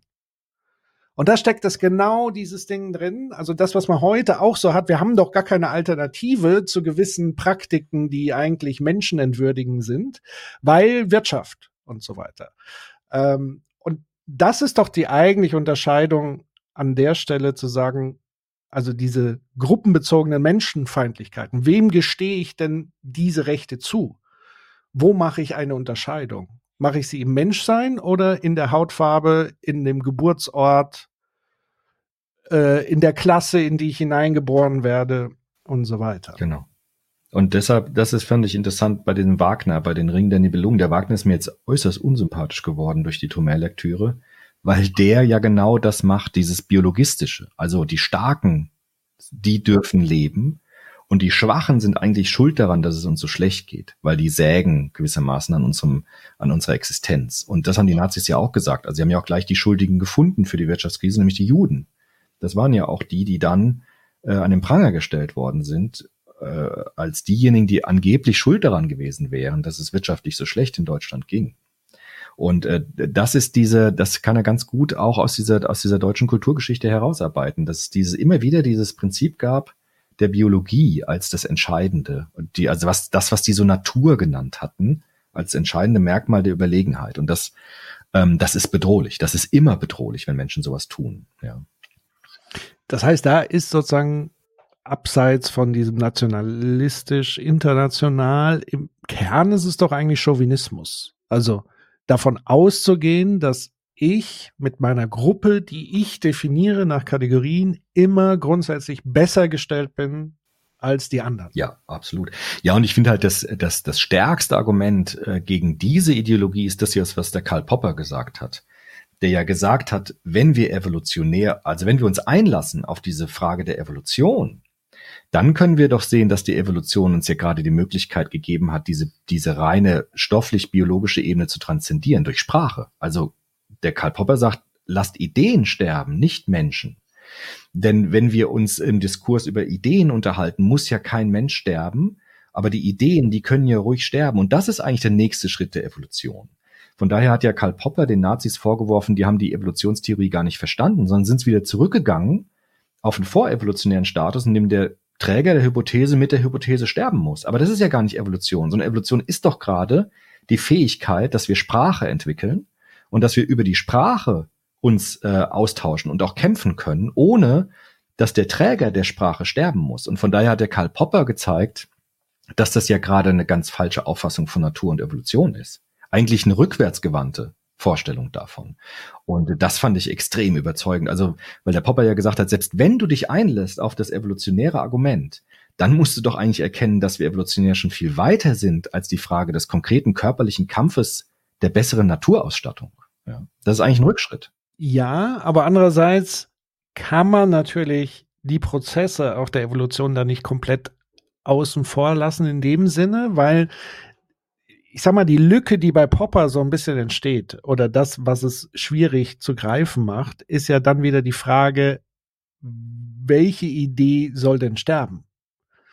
Und wer entscheidet darüber, welche Idee stirbt? So, dann ist man ja sozusagen, man kommt sozusagen aus diesem Grundkonflikt nicht raus, sondern ich sag mal, Gewalt gegen Körper ist ja ein Resultat, das haben wir ja ausführlich mit unserer Gewaltfolge und Remsma und so weiter, ist ja genau gekoppelt an diesen Ideen. Also man kommt sozusagen auf der diskursiven Ebene nicht weiter oder zu einem Ergebnis, und muss dann auf Gewalt auf Körper ausgehen, wobei es auch diskursive Gewalt und so weiter gibt.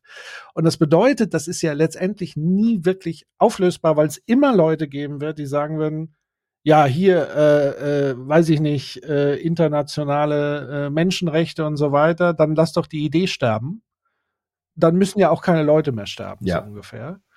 Ähm, da steckt sozusagen immer so ein bisschen die Gefahr dahinter, aber das ist ja dann nur der Fall, wenn man es nicht tiefer durchdenkt und sich damit wirklich intensiv auseinandersetzt. Weil das würde ja letztendlich wieder bedeuten zu sagen, naja, wenn ich die Idee aufgebe, bin ich ja dann genau wieder da drin, was Popper ja eigentlich kritisiert. Dass wieder Menschen sterben, um zu legitimieren, dass Menschen sterben, weil es gibt ja keine Menschenrechte. So, dann kann ich sie ja drangsalieren und so weiter und so. Ja, stimmt. Wir kommen von der inhaltlichen Ebene, die kann man nicht ausblenden. Also man kann es nicht formalisieren. Also es geht immer auch wirklich um konkrete Werte, um konkrete Ideen und so weiter. Ja, also das stimmt. Aber ich fand halt wirklich beim Thomas jetzt nochmal, wenn man darauf zurückkommt, dieses mit dem massiven Störenfried. Also das fand ich sehr beeindruckend, dass das wirklich eine auch eine Kraft ist, eine gesellschaftlich, die enorm destruktiv sein kann dass man, dass Menschen sich so hineinfließen lassen in so eine Massenbewegung. Und das sieht man ja schon an verschiedenen Phänomenen immer wieder, auch in extremistischen Strömungen. Und äh, das ist schweinegefährlich, ja. Und das hat der Tomei auch ganz gut mit dem Horkheimer, mit dieser Horkheimer Lektüre herausgearbeitet. Und die anderen Formen, das ist ja quasi, das ist ja im Vergleich dazu noch relativ harmlos. Also der egoistische Störenfried, gut, der kann auch Schaden anrichten, auch ohne Ende, ja. Also auch diese das geht natürlich auch. Aber ich finde, dieser massive Störenfried, das ist schon die bedrohlichste Form eigentlich. Ja. Zwei Punkte, also einen größeren Punkt, den wir vielleicht noch besprechen sollten, weil wir es ja auch ein bisschen angeteasert hast, oder du, also aktuell Thema Klimaaktivismus mhm. vielleicht, dass man da nochmal reingehen. Und was mir aber noch ein, einfiel zu diesen äh, egoistischen Störenfrieden, die gleichzeitig auch als Helden verehrt werden, sind ja so Leute und Akteure wie Elon Musk, zum Beispiel, die ja sehr viele Milliarden haben, damit sehr viel durch, über ihr Kapital sehr viel Macht akkumuliert haben. Also es geht ja so weit, das war ja voll, also völlig absurd und ich weiß auch gar nicht, warum im Diskurs das nicht viel stärker thematisiert wurde. Hast du mitbekommen, dass Elon Musk in seiner Biografie geschrieben hat, der ist ja so der Herr der Satelliten Mhm. Also der hat ja so Satelliten, wo er sozusagen Kommunikation, Internet zum Beispiel in der Ukraine im Konflikt ermöglicht hat, damit die Internet stabil haben. Und es war aber folgender Vorfall. Ähm, die Ukraine wollte ein russisches Schiff angreifen. Und das hat Elon Musk irgendwie mitbekommen und hat sozusagen seinen Ingenieuren befohlen, jetzt mal eben die Satelliten auszustellen, damit sie diesen Angriff nicht durchführen können. Das heißt, wir haben doch hier eine Situation vorliegen, wo ein Privatmensch die Macht hat und die Mittel hat, ähm, sozusagen unmittelbar in Kriege einzugreifen, die aber bisher ja durchaus immer noch eingerahmt waren in diesen staatlichen Akteuren. Also wir haben sowas wie Diplomatie, wir haben Außenminister, also wir haben ja einen riesigen Apparat, um genau das zu verhindern, was jetzt passiert ist, nämlich dass eine einzelne Privatperson darüber entscheiden kann, so Daumen hoch, Daumen runter. Nee, also so ein Angriff, das fände ich jetzt blöd, dann wird ja alles eskalieren und so weiter. Unabhängig davon, ob das jetzt stimmt, also stimmt in dem Sinne, ob das richtig oder falsch war, sondern allein die Tatsache, dass er die Verfügungsgewalt darüber hat, da müssen doch alle Alarmglocken klingen eigentlich an der ja. Stelle. Finde ich auch. Also ich wusste das nicht. Ich habe das jetzt nicht so mitbekommen. Aber das ist auch eine, das ist ja so eine Verflechtung von Wirtschaft und Politik in der Person quasi. Also es ist so, dass in dieser Person so eine ganz starke Überlappung von Politik und System, äh, von Politik und Wirtschaft ist. Ähm, ja klar, das ist natürlich ein Problem, auf jeden Fall. Also das würde der Popper ja auch sagen. Also zu viel Macht in einer Hand ist immer ein Problem, weil dann ist es ja Glückssache. Also wenn, das habe ich jetzt auch neulich am Vortrag nochmal bei Studierenden gesagt, also das Problem bei, bei, bei Königen oder Königinnen ist doch immer, da hast du halt Glück, wenn du jemanden hast, der ist gut, ja. Also wenn das, wenn das gut ist, ist ja in Ordnung. Nur wenn du Pech hast, ist da irgendwas Verrücktes an der Macht. Und deshalb ist es doch einfach Glückssache. Wenn wir so viel Macht in eine Person bündeln, dann überlassen wir die Frage der gesellschaftlichen Wirklichkeit dem Zufall. Dann ist es halt Glück, ob jemand intelligent ist oder nicht oder irgendwie moralisch sauber ist oder nicht. Dann ist es einfach eine Glücksfrage. Aber wir dürfen Politik nicht auf Glück basieren. Und deshalb gibt's ja den Gesellschaftsvertrag, nämlich die Sache, du kannst eine Regierung wegwählen, du kannst immer wieder neu Macht verteilen auf verschiedene Institutionen, die sich gegenseitig kontrollieren, damit sozusagen diese, diese, diese Machtakkumulation einer Person verhindert wird.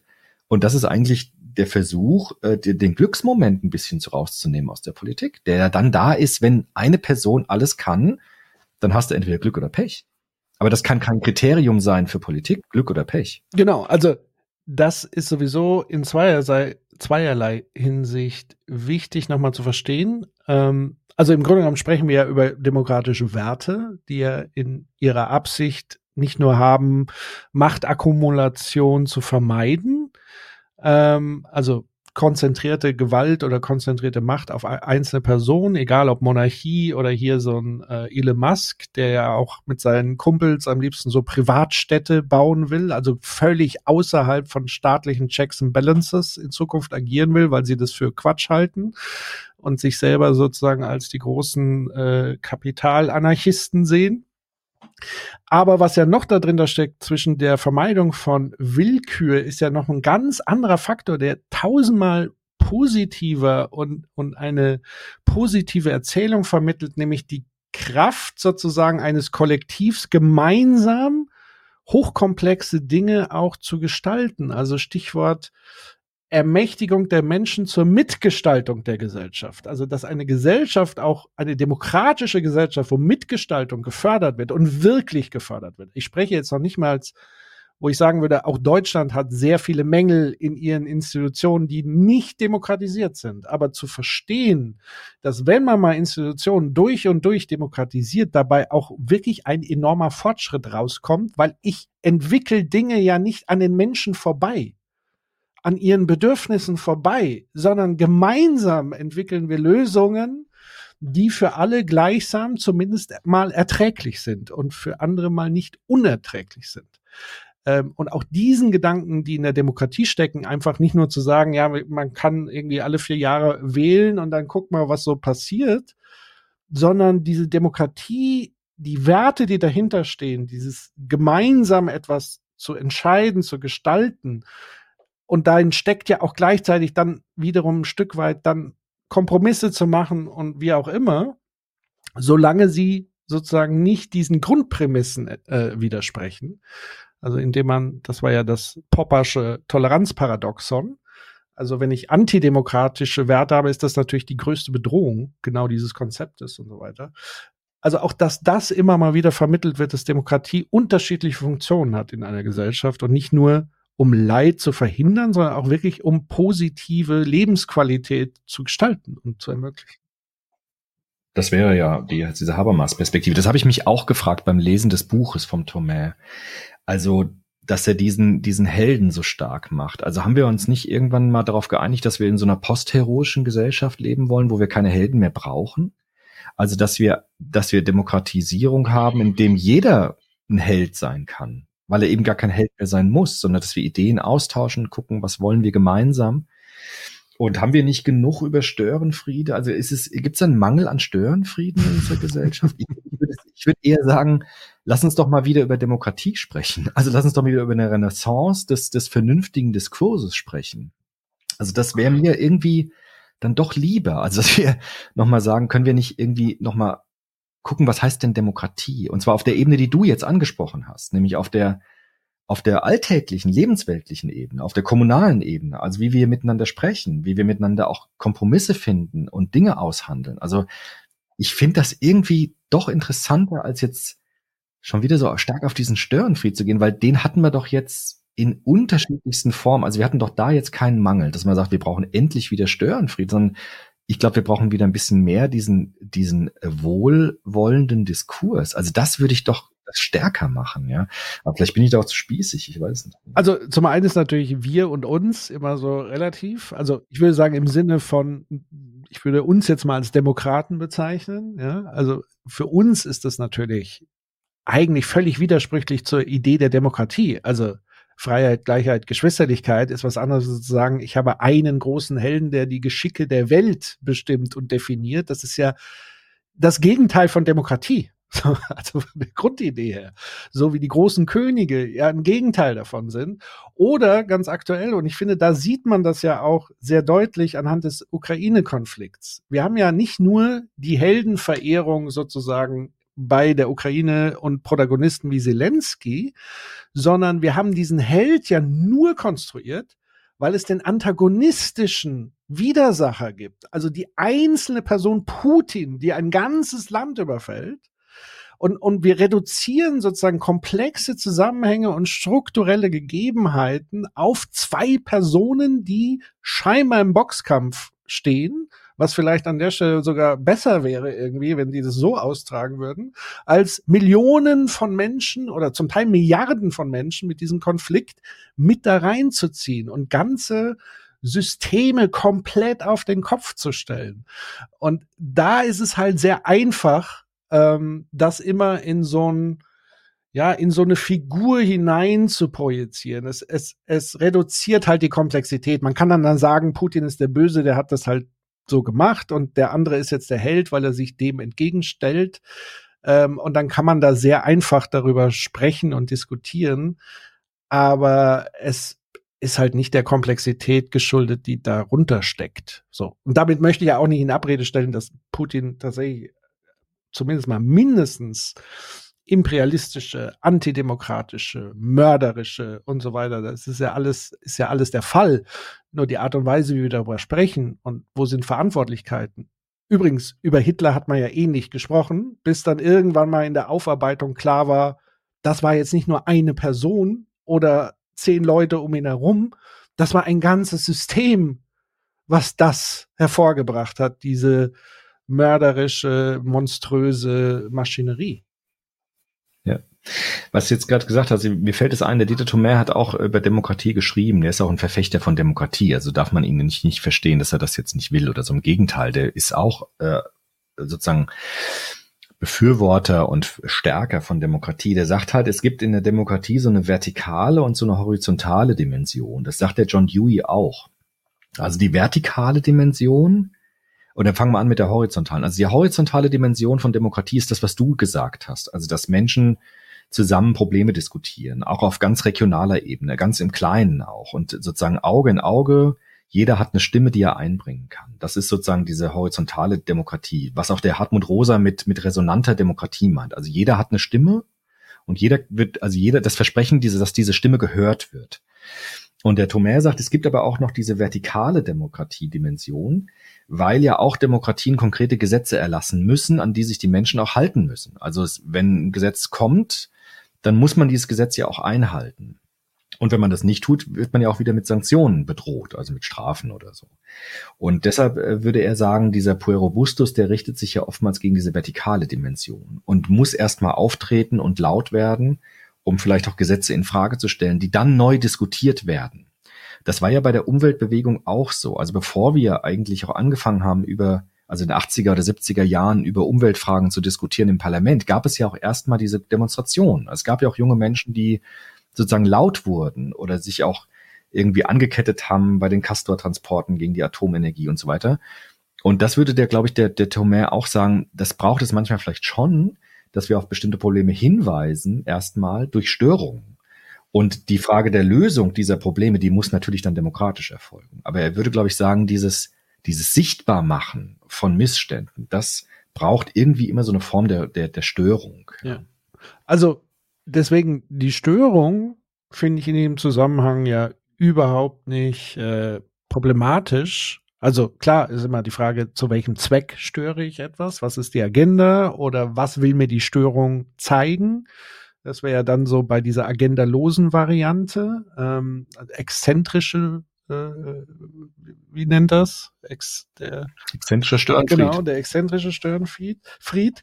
Ähm, also das heißt, es, man muss sich ja dann sozusagen angucken, woraus speist sich diese Störung, was hat sie gegebenenfalls zur Folge, welche, welchen Zweck verfolge ich damit oder ist es ein Resultat aus bestehenden Verhältnissen, womit ich mich so ein bisschen einfach nur schwer tue, ist eben diese Heroisierung, also das Vereinen auf eine einzelne Person, die er aber selber auch ein Stück weit ja offenbar ein bisschen widersprüchlich macht, indem er fiktive Personen nimmt und so weiter. Also da ist ja schon ein bisschen Spielraum und klar ähm, ist es offenbar eine Form anthropologischer Konstanz oder eine Konstante oder etwas sehr Stabiles, dass diese Heldentum-Geschichten natürlich besonders anschlussfähig sind für uns. Ich meine, die ganze Kultur, die ganze Kulturindustrie besteht aus diesen Heldentümern.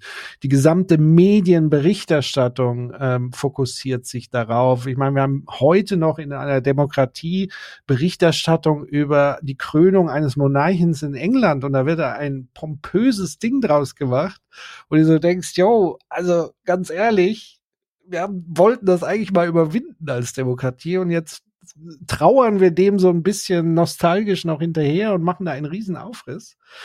Ähm, also, das ist ja faszinierend, dass eigentlich dieser Heroismus den demokratischen Werten gar nicht mehr so entspricht in dem Sinne, aber wir ihn offenbar immer noch gerne haben, daran festhalten, weil er vielleicht auch tatsächlich sowas ist wie ein Anker, an dem wir uns festhalten können in einer Welt voller Chaos, Unübersichtlichkeit. Also ich glaube, die Figur des Helden gibt uns auch noch mal eine gewisse Ordnung ähm, und, und eine Reduktion der Komplexität, wenn man so will. Das ist ja auch eine Projektionsfläche. Es ist ja eine Art Avatar, in dem wir Dinge von uns selbst da rein projizieren und mit reingeben. Es ist ja so eine Repräsentanz und gar keine reale Figur, weil die meisten realen Personen waren ja dann auch eher, weiß ich nicht, hatten auch ihre Schwächen. Zumindest schillernd. Genau. Also es war, ist ja eher die Projektion, die das Entscheidende ist und die ja nur durch das Kollektiv eigentlich entstehen kann. Also weil, wie gesagt, wenn keine Sau Martin Luther King zugehört hätte, er ist halt kein Held. Also das Kollektiv ist immer daran beteiligt, dass ein Individuum eben auf dieses Podest überhaupt gehoben wird. Und offenbar ist das ein Mechanismus, den wir nicht ablegen können. Ja. ja du denkst halt äh, zu soziologisch. Entschuldigung. Also, das ist halt, nein, also das ist, äh, das ist sozusagen ganz soziologisch gedacht, ne, dass auch diese Protagonisten auch Diskurse artikulieren, die es ja auch schon, die ja auch in dieser Zeit auch sind. Ne? Und ähm, genau, ich, also ich denke ja auch so. Und der Thomas denkt ein bisschen zu sehr vom Subjekt, finde ich. Also, dass, dass diese Dimensionen fehlen vielleicht auch ein bisschen in dem Buch. Ja.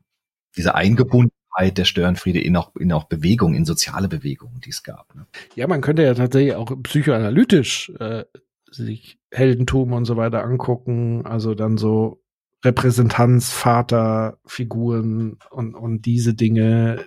Vielleicht so eine Repräsentanz des Über-Ichs, eine Manifestation, wo ich rein interpretiere, dass diese Person genau weiß, was richtig und falsch ist oder eher was richtig ist. Ähm, das sind ja alles auch psychologische Mechanismen, die da stattfinden. Ähm, und sagen mal so, ich, ich finde es okay, wenn man das gleichsam, so wie wir es ja tun, auch immer wieder kritisch sozusagen reflektieren und zu sagen, ja, das scheint so eine Art Schwäche zu sein und wir müssen immer ein bisschen aufpassen, ähm, weil das auch ja. immer ein Spiel mit dem Feuer ist, so Heldentümer und so weiter, wenn ja. man die auch über eine demokratische Idee emporhebt. Und äh, wenn es in Richtung Menschenfeindlichkeit geht, sowieso. Ähm, abschließend Klimaaktivismus. Ja. Das sollten ja. wir noch mal. Ich nehme an, er hat das nicht, hat er es thematisiert? Das hat er nicht thematisiert. Das war vielleicht zu früh. Aber es, wie gesagt, es gab wohl, das hat eine Kollegin von mir erzählt, es gab wohl ein Gespräch mit Klimaaktivisten und ihm. Also das gab's wohl. Und da hat er wohl gesagt, dass es wichtig ist bei diesen, bei dieser Aktivismusfrage, ob man eben nomozentrisch ist, also ein anderes Bild auch anbieten kann, eine Alternative, oder ob das nur ähm, sozusagen einfach nur ein Dagegen ist. Also das war wohl, ich habe diesen Artikel nicht gelesen, ich habe das nur von meiner Kollegin erzählt bekommen, ähm, die mir auch das Buch übrigens empfohlen hat. Die hat äh, das erzählt, dass, dass es immer die Frage ist, für ihn ähm, gibt es diesen, diesen Entwurf, also gibt es diese Gegenvorstellung, gibt es dieses positive Gegenbild oder ist es nur dieses Dagegensein? Das war für ihn wohl in diesem Gespräch wichtig. Mhm, mh. Ja, dann lass uns das doch mal kurz so ein bisschen durchspielen und dann können wir mal versuchen, das anzuwenden. Also ich sehe nämlich durchaus verschiedene Störenfriede in dieser Gemengelage. Ähm, fangen wir vielleicht mal an bei dem Aktivismus, der sozusagen Gesellschaft stören will, um darauf hinzuweisen, dass was falsch läuft oder dass man das Gefühl hat, dass Gesellschaft und äh, Führung von Gesellschaft, wenn man das so nennen will, oder Verantwortliche in der Struktur der Gesellschaft nicht genug Augenmerk darauf legen, was da gerade auf uns zurollt. Und ich glaube, als größtes Sinnbild des Störenfriedes ist ja mittlerweile abgelöst. Also ich glaube, die moderne Form oder die gegenwärtige Form des Klimaprotestes macht sich ja auch wiederum fest an heroischen Figuren aber im Moment nicht, das ist eigentlich das Interessante, im Moment nicht wirklich personenbezogen. Also wenn ich gleich auf die letzte Generation beispielsweise komme, als momentan in Deutschland die größte wahrzunehmende Störenfried-Gruppierung, war aber vorher in diesem modernen Ding ja Greta Thunberg. als äh, Heroin, die ja zum ersten Mal das wieder aufs große weltweite Tableau gebracht hat, dieses ganze Thema. Und jetzt wäre es natürlich spannend, wenn er sagt, na ja, man muss auf jeden Fall, wenn man das tut, um zu stören, ein Gegenmodell parat haben. Da würde ich ihm ehrlich gesagt widersprechen. In, zumindest in dieser Situation, weil letztendlich die Form des Protestes, was, was Greta Thunberg und auch jetzt die letzte Generation macht, ist ja eigentlich ein Reminder an Verantwortliche in der Politik zu sagen, macht ihr bitte euren Job. Wir wissen nicht, wie die Lösung ist. Oder wie Christian Lindner damals so verächtlich über Fridays for Future gesagt hat, überlasst das mal den Experten. Das ist ja genau das Ding. Also das ist der Appell an Expertise, oder auch zu sagen, hört auf wissenschaftliche äh, Erkenntnisse und auch da gibt es sozusagen Gegenmodelle, wie Gesellschaft anders sein könnte oder was passieren müsste. Das heißt, um dieses Störenfriedtum auszuüben, weiß ich nicht, ob du zwingend jetzt selber, das wäre ja so das gleiche wie zu sagen, ich kann nur kritisieren, wenn ich eine Lösung habe. Das fände ich ein bisschen schwierig. So. Ja, fände ich auch. Man könnte ja sagen, bei der Figur von Frau Thünberg, das war ja so ein, das ist ja wirklich eine Störenfriedin gewesen, die durch diesen Streik ja auch so viel Aufmerksamkeit, diesen Schulstreik so viel Aufmerksamkeit bekommen hat. Und das wäre so fast so was Exzentrisches auch, ne? Also sagen, ich mache an meiner eigenen Figur, an meiner eigenen Person etwas sichtbar.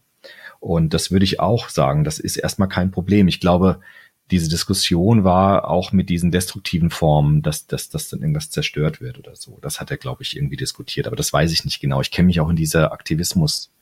Da kennst du dich sehr viel besser aus, um wer, wer da was tut und was will und so weiter. Ich blick da nicht so ganz durch. Ja, also, wenn man jetzt zum Beispiel jetzt die ganz aktuell letzte Generation nimmt, die ja es schafft, mit ihren Aktionen ja extrem zu polarisieren in der Bewertung und der, denen ja auch immer wieder der, einerseits der Vorwurf gemacht wird, dass sie ja nicht wirklich eine Lösung anzubieten haben, beziehungsweise die Lösung, die sie anbieten, ist, sage ich mal, eher überschaubar, aber sie machen das nicht, um das unmittelbar durchzusetzen, sondern aus meiner Sicht, in meiner Interpretation, um aufzuzeigen, wie absurd wir eigentlich über diese Thematik sprechen.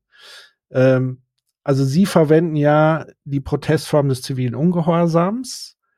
Äh, und wenn man sich nochmal die alten Habermas-Texte durchliest, würde ich sagen, auch nach Lehrbuch, weil sie den Rahmen ja setzen und sagen, das Einzige, was wir wollen, ist das, was das Grundgesetz sozusagen zu diesem Thema zu sagen hat und das, was unsere höchste Instanz, nämlich äh, das oberste Verfassungsgericht sozusagen als Mahnung der Regierung mitgegeben hat, zu sagen, ihr tut zu wenig in dieser Thematik und das ist eine Gefahr für künftige Generationen, dass Politik dem nicht gerecht wird, das sozusagen auch immer weiter verwässert und aufweicht ähm, und dass sie sozusagen daran erinnern, dass die verfassungsgesetzten äh, ja, Maßnahmen endlich mal angegangen werden. Und, und sie weisen ja darauf hin, dass das alles unzulänglich ist und nicht genug passiert.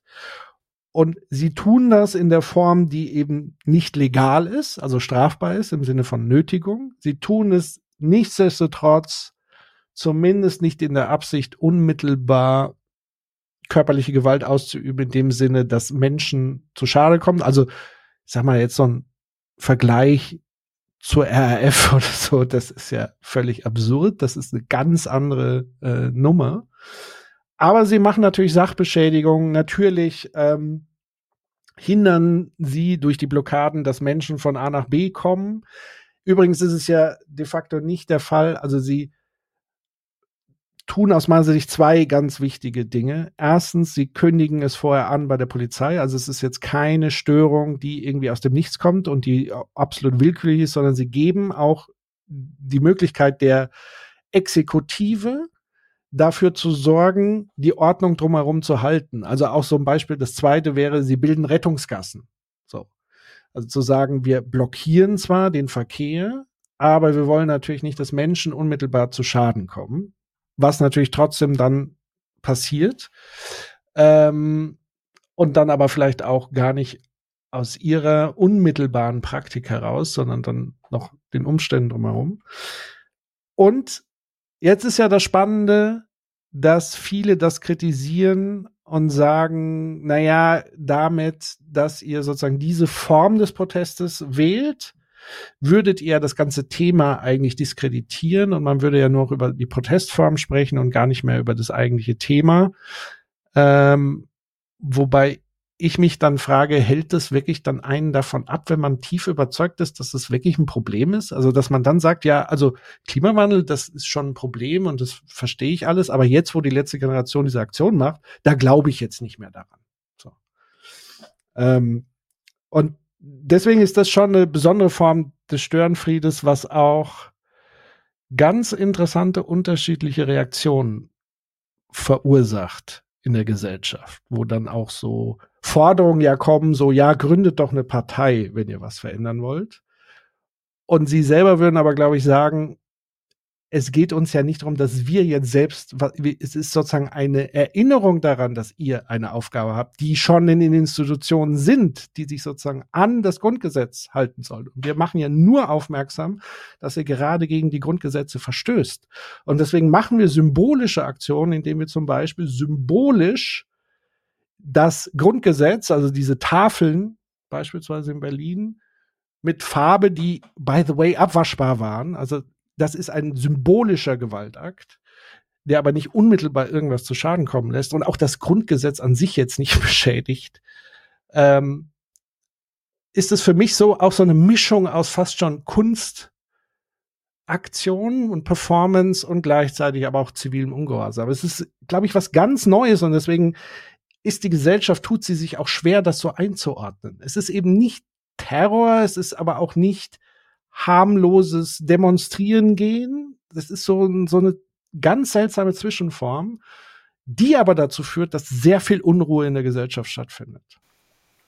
Hm. Also exzentrisch könnte man sagen mit Homer.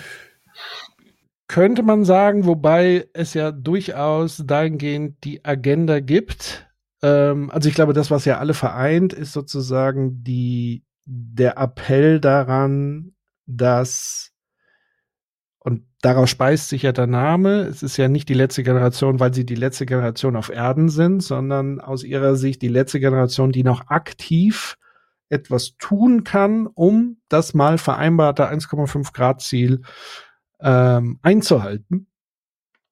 Also dieser Zeitfaktor spielt da einfach eine Rolle. Also dass Klimawandel stattfindet, ist ja das eine, aber die Frage ist ja, wie schnell werden Auswirkungen so hart äh, die Welt und die Gesellschaften treffen, dass auch irgendwann mal Systeme zu kollabieren drohen. Also wir, wir sehen es ja ganz aktuell in Griechenland beispielsweise. Also diese Überschwemmungen führen dazu, dass landwirtschaftlich äh, genutztes Land über die nächsten zehn Jahr, äh, über die nächsten zehn Jahre wahrscheinlich gar nicht mehr so nutzbar sind. Also dieses Wiederaufbau und das, wenn das in einer Häufigkeit auftritt, dass dann sozusagen das, was wir Zivilisation nennen oder ein komplexes System, was wir als Zivilisation bezeichnen, sich irgendwann auflöst, umkippt zu einem neuen Zustand, der vielleicht eher genau in dieses faschistische abzurutschen droht, nämlich wo dann der Rechte Stärkeren, wenn es um knappe Ressourcen geht, um Verteilungskämpfe,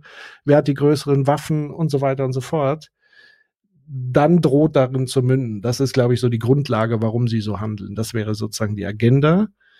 Ähm, also es ist nicht einfach so, also es hat schon eine gewisse Substanz, glaube ich, warum sie das tun. Hm. Was ich interessant finden würde, wäre, zu also beides, beide Ebenen zu diskutieren. Also natürlich diese inhaltliche Ebene, warum macht man das? Ich glaube, das ist ja auch weithin, ähm, also weiß ich nicht genau, aber ich denke, es ist weithin klar, dass das ein Problem ist, das extrem drängend ist mit dem Klimawandel. Aber auch die Aktion selbst zum Gegenstand der Diskussion zu machen. Also auch darüber zu diskutieren, was tun wir, wie, wie finden das Menschen, welche Positionen gibt es dazu. Also dass es auch in den Diskurs hineinkommt, wie man das macht, dass beides äh, in der Diskussion bleibt. Also natürlich vor allem die inhaltliche Frage, warum, aber auch das Wie. dass wir auch darüber weiterhin diskutieren, welche Protestform gibt es, wie war das und wie kann man das einordnen, dass beides im Diskurs bleibt.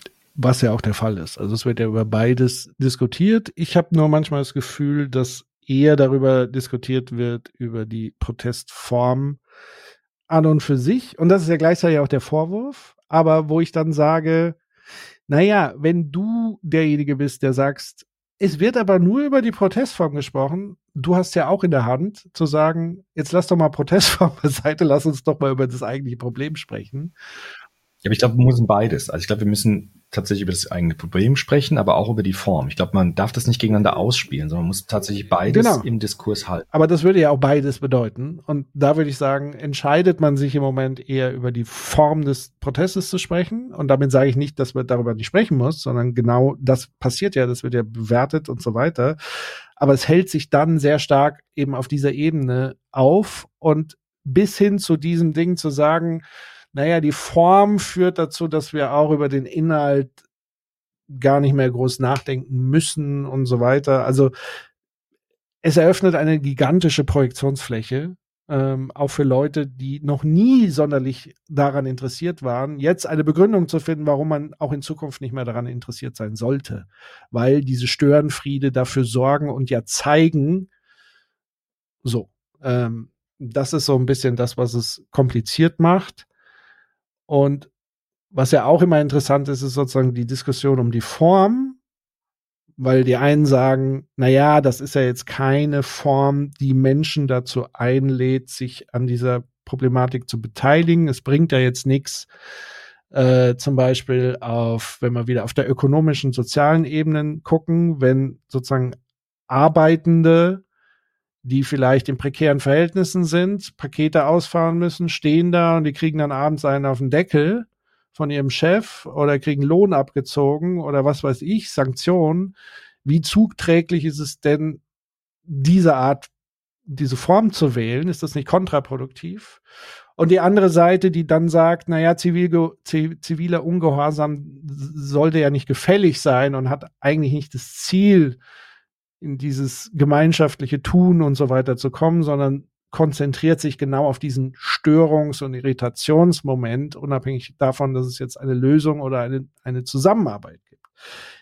Das sind, glaube ich, so die zwei Pole, wo das so ähm, diskutiert wird. Und ich glaube, beide Pole haben ihre Berechtigung an der Stelle. Jo, ich habe halt auch gedacht, also das Thema müssen wir uns, ich denke jetzt schon weit, weil wir uns ja nicht so oft mehr sehen, an den Jahresrückblick, den wir dann auch vielleicht machen werden, oder hoffentlich, dass wir da den Dieter Thomae nochmal auskramen und nochmal gucken, welche Störenfriede gab es denn 2023 und wie, wie, wie sehen wir das? Also das, das ist eigentlich eine sehr schöne Folie immer, finde ich, diese, dieser Puero Bustus, um zu gucken, was für Formen gab es denn in dem Jahr an Störungen, an Irritationen, an Einsprüchen, Impulsen. Und da können wir den vielleicht nochmal verwenden. Auch, auch gerade jetzt nochmal um solche Themen rückblickend für das Jahr auch zu, zu thematisieren. Von daher, was für uns eigentlich ein schönes Buch, weil es sozusagen so eine Einladung ist. Ne?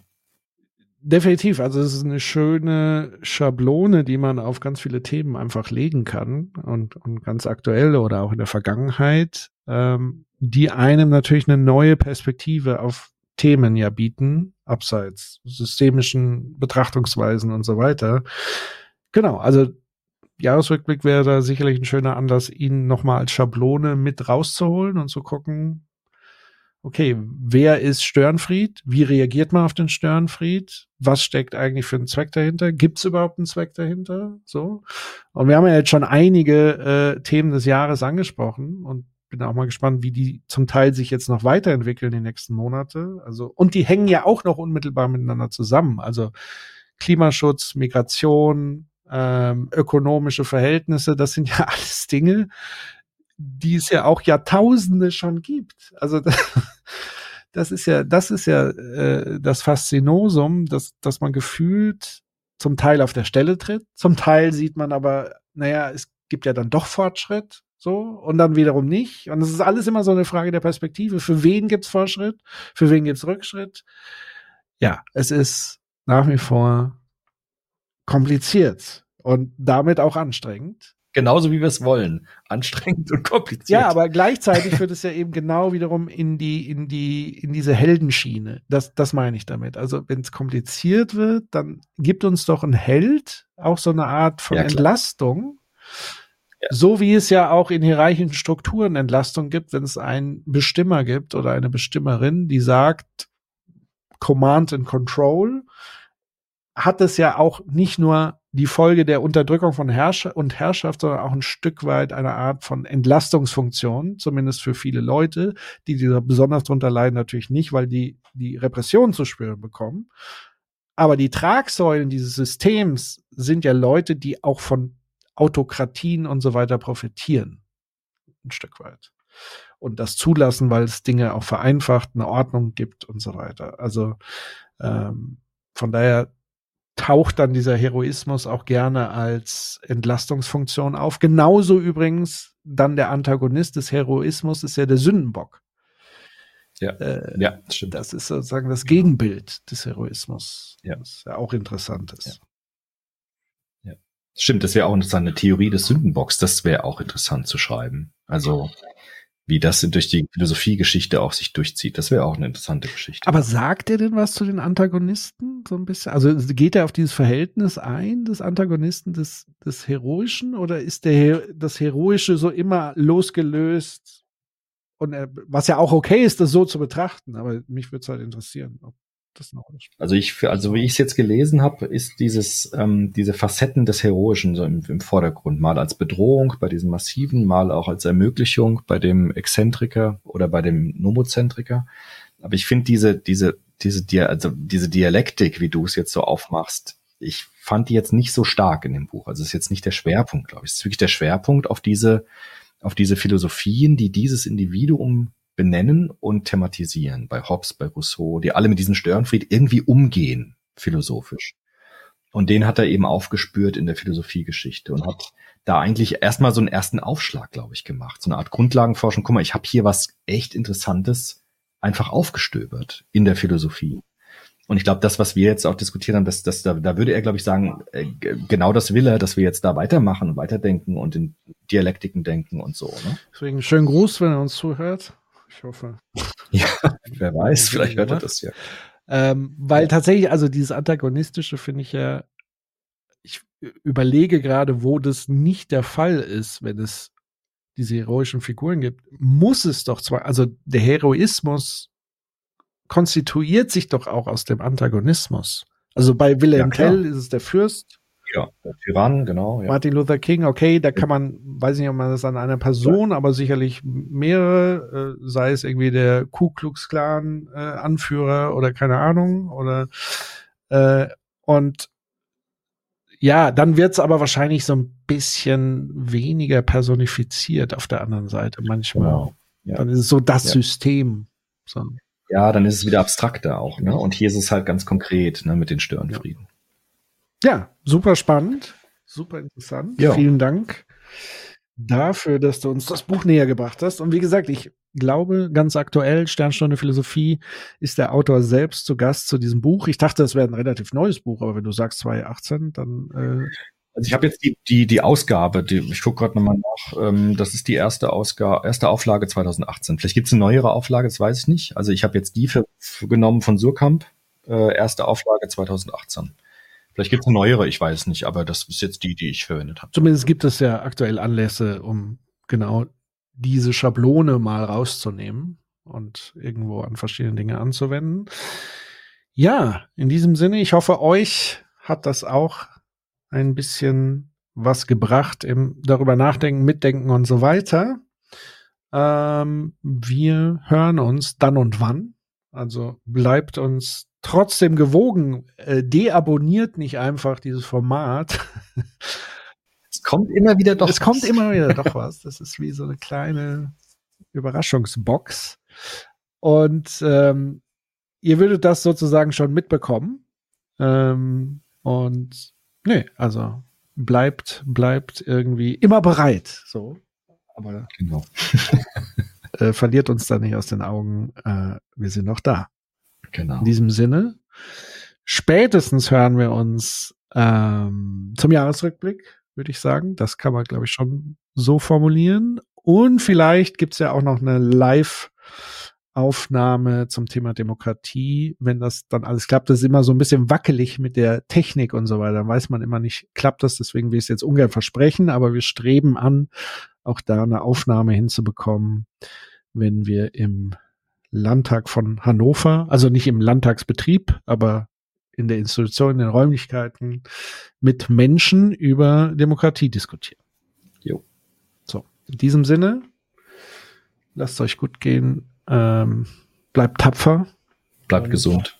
Bleibt gesund. Das ist ganz wichtig. Und auf ganz bald. Bis dann. Tschüss. Tschüss.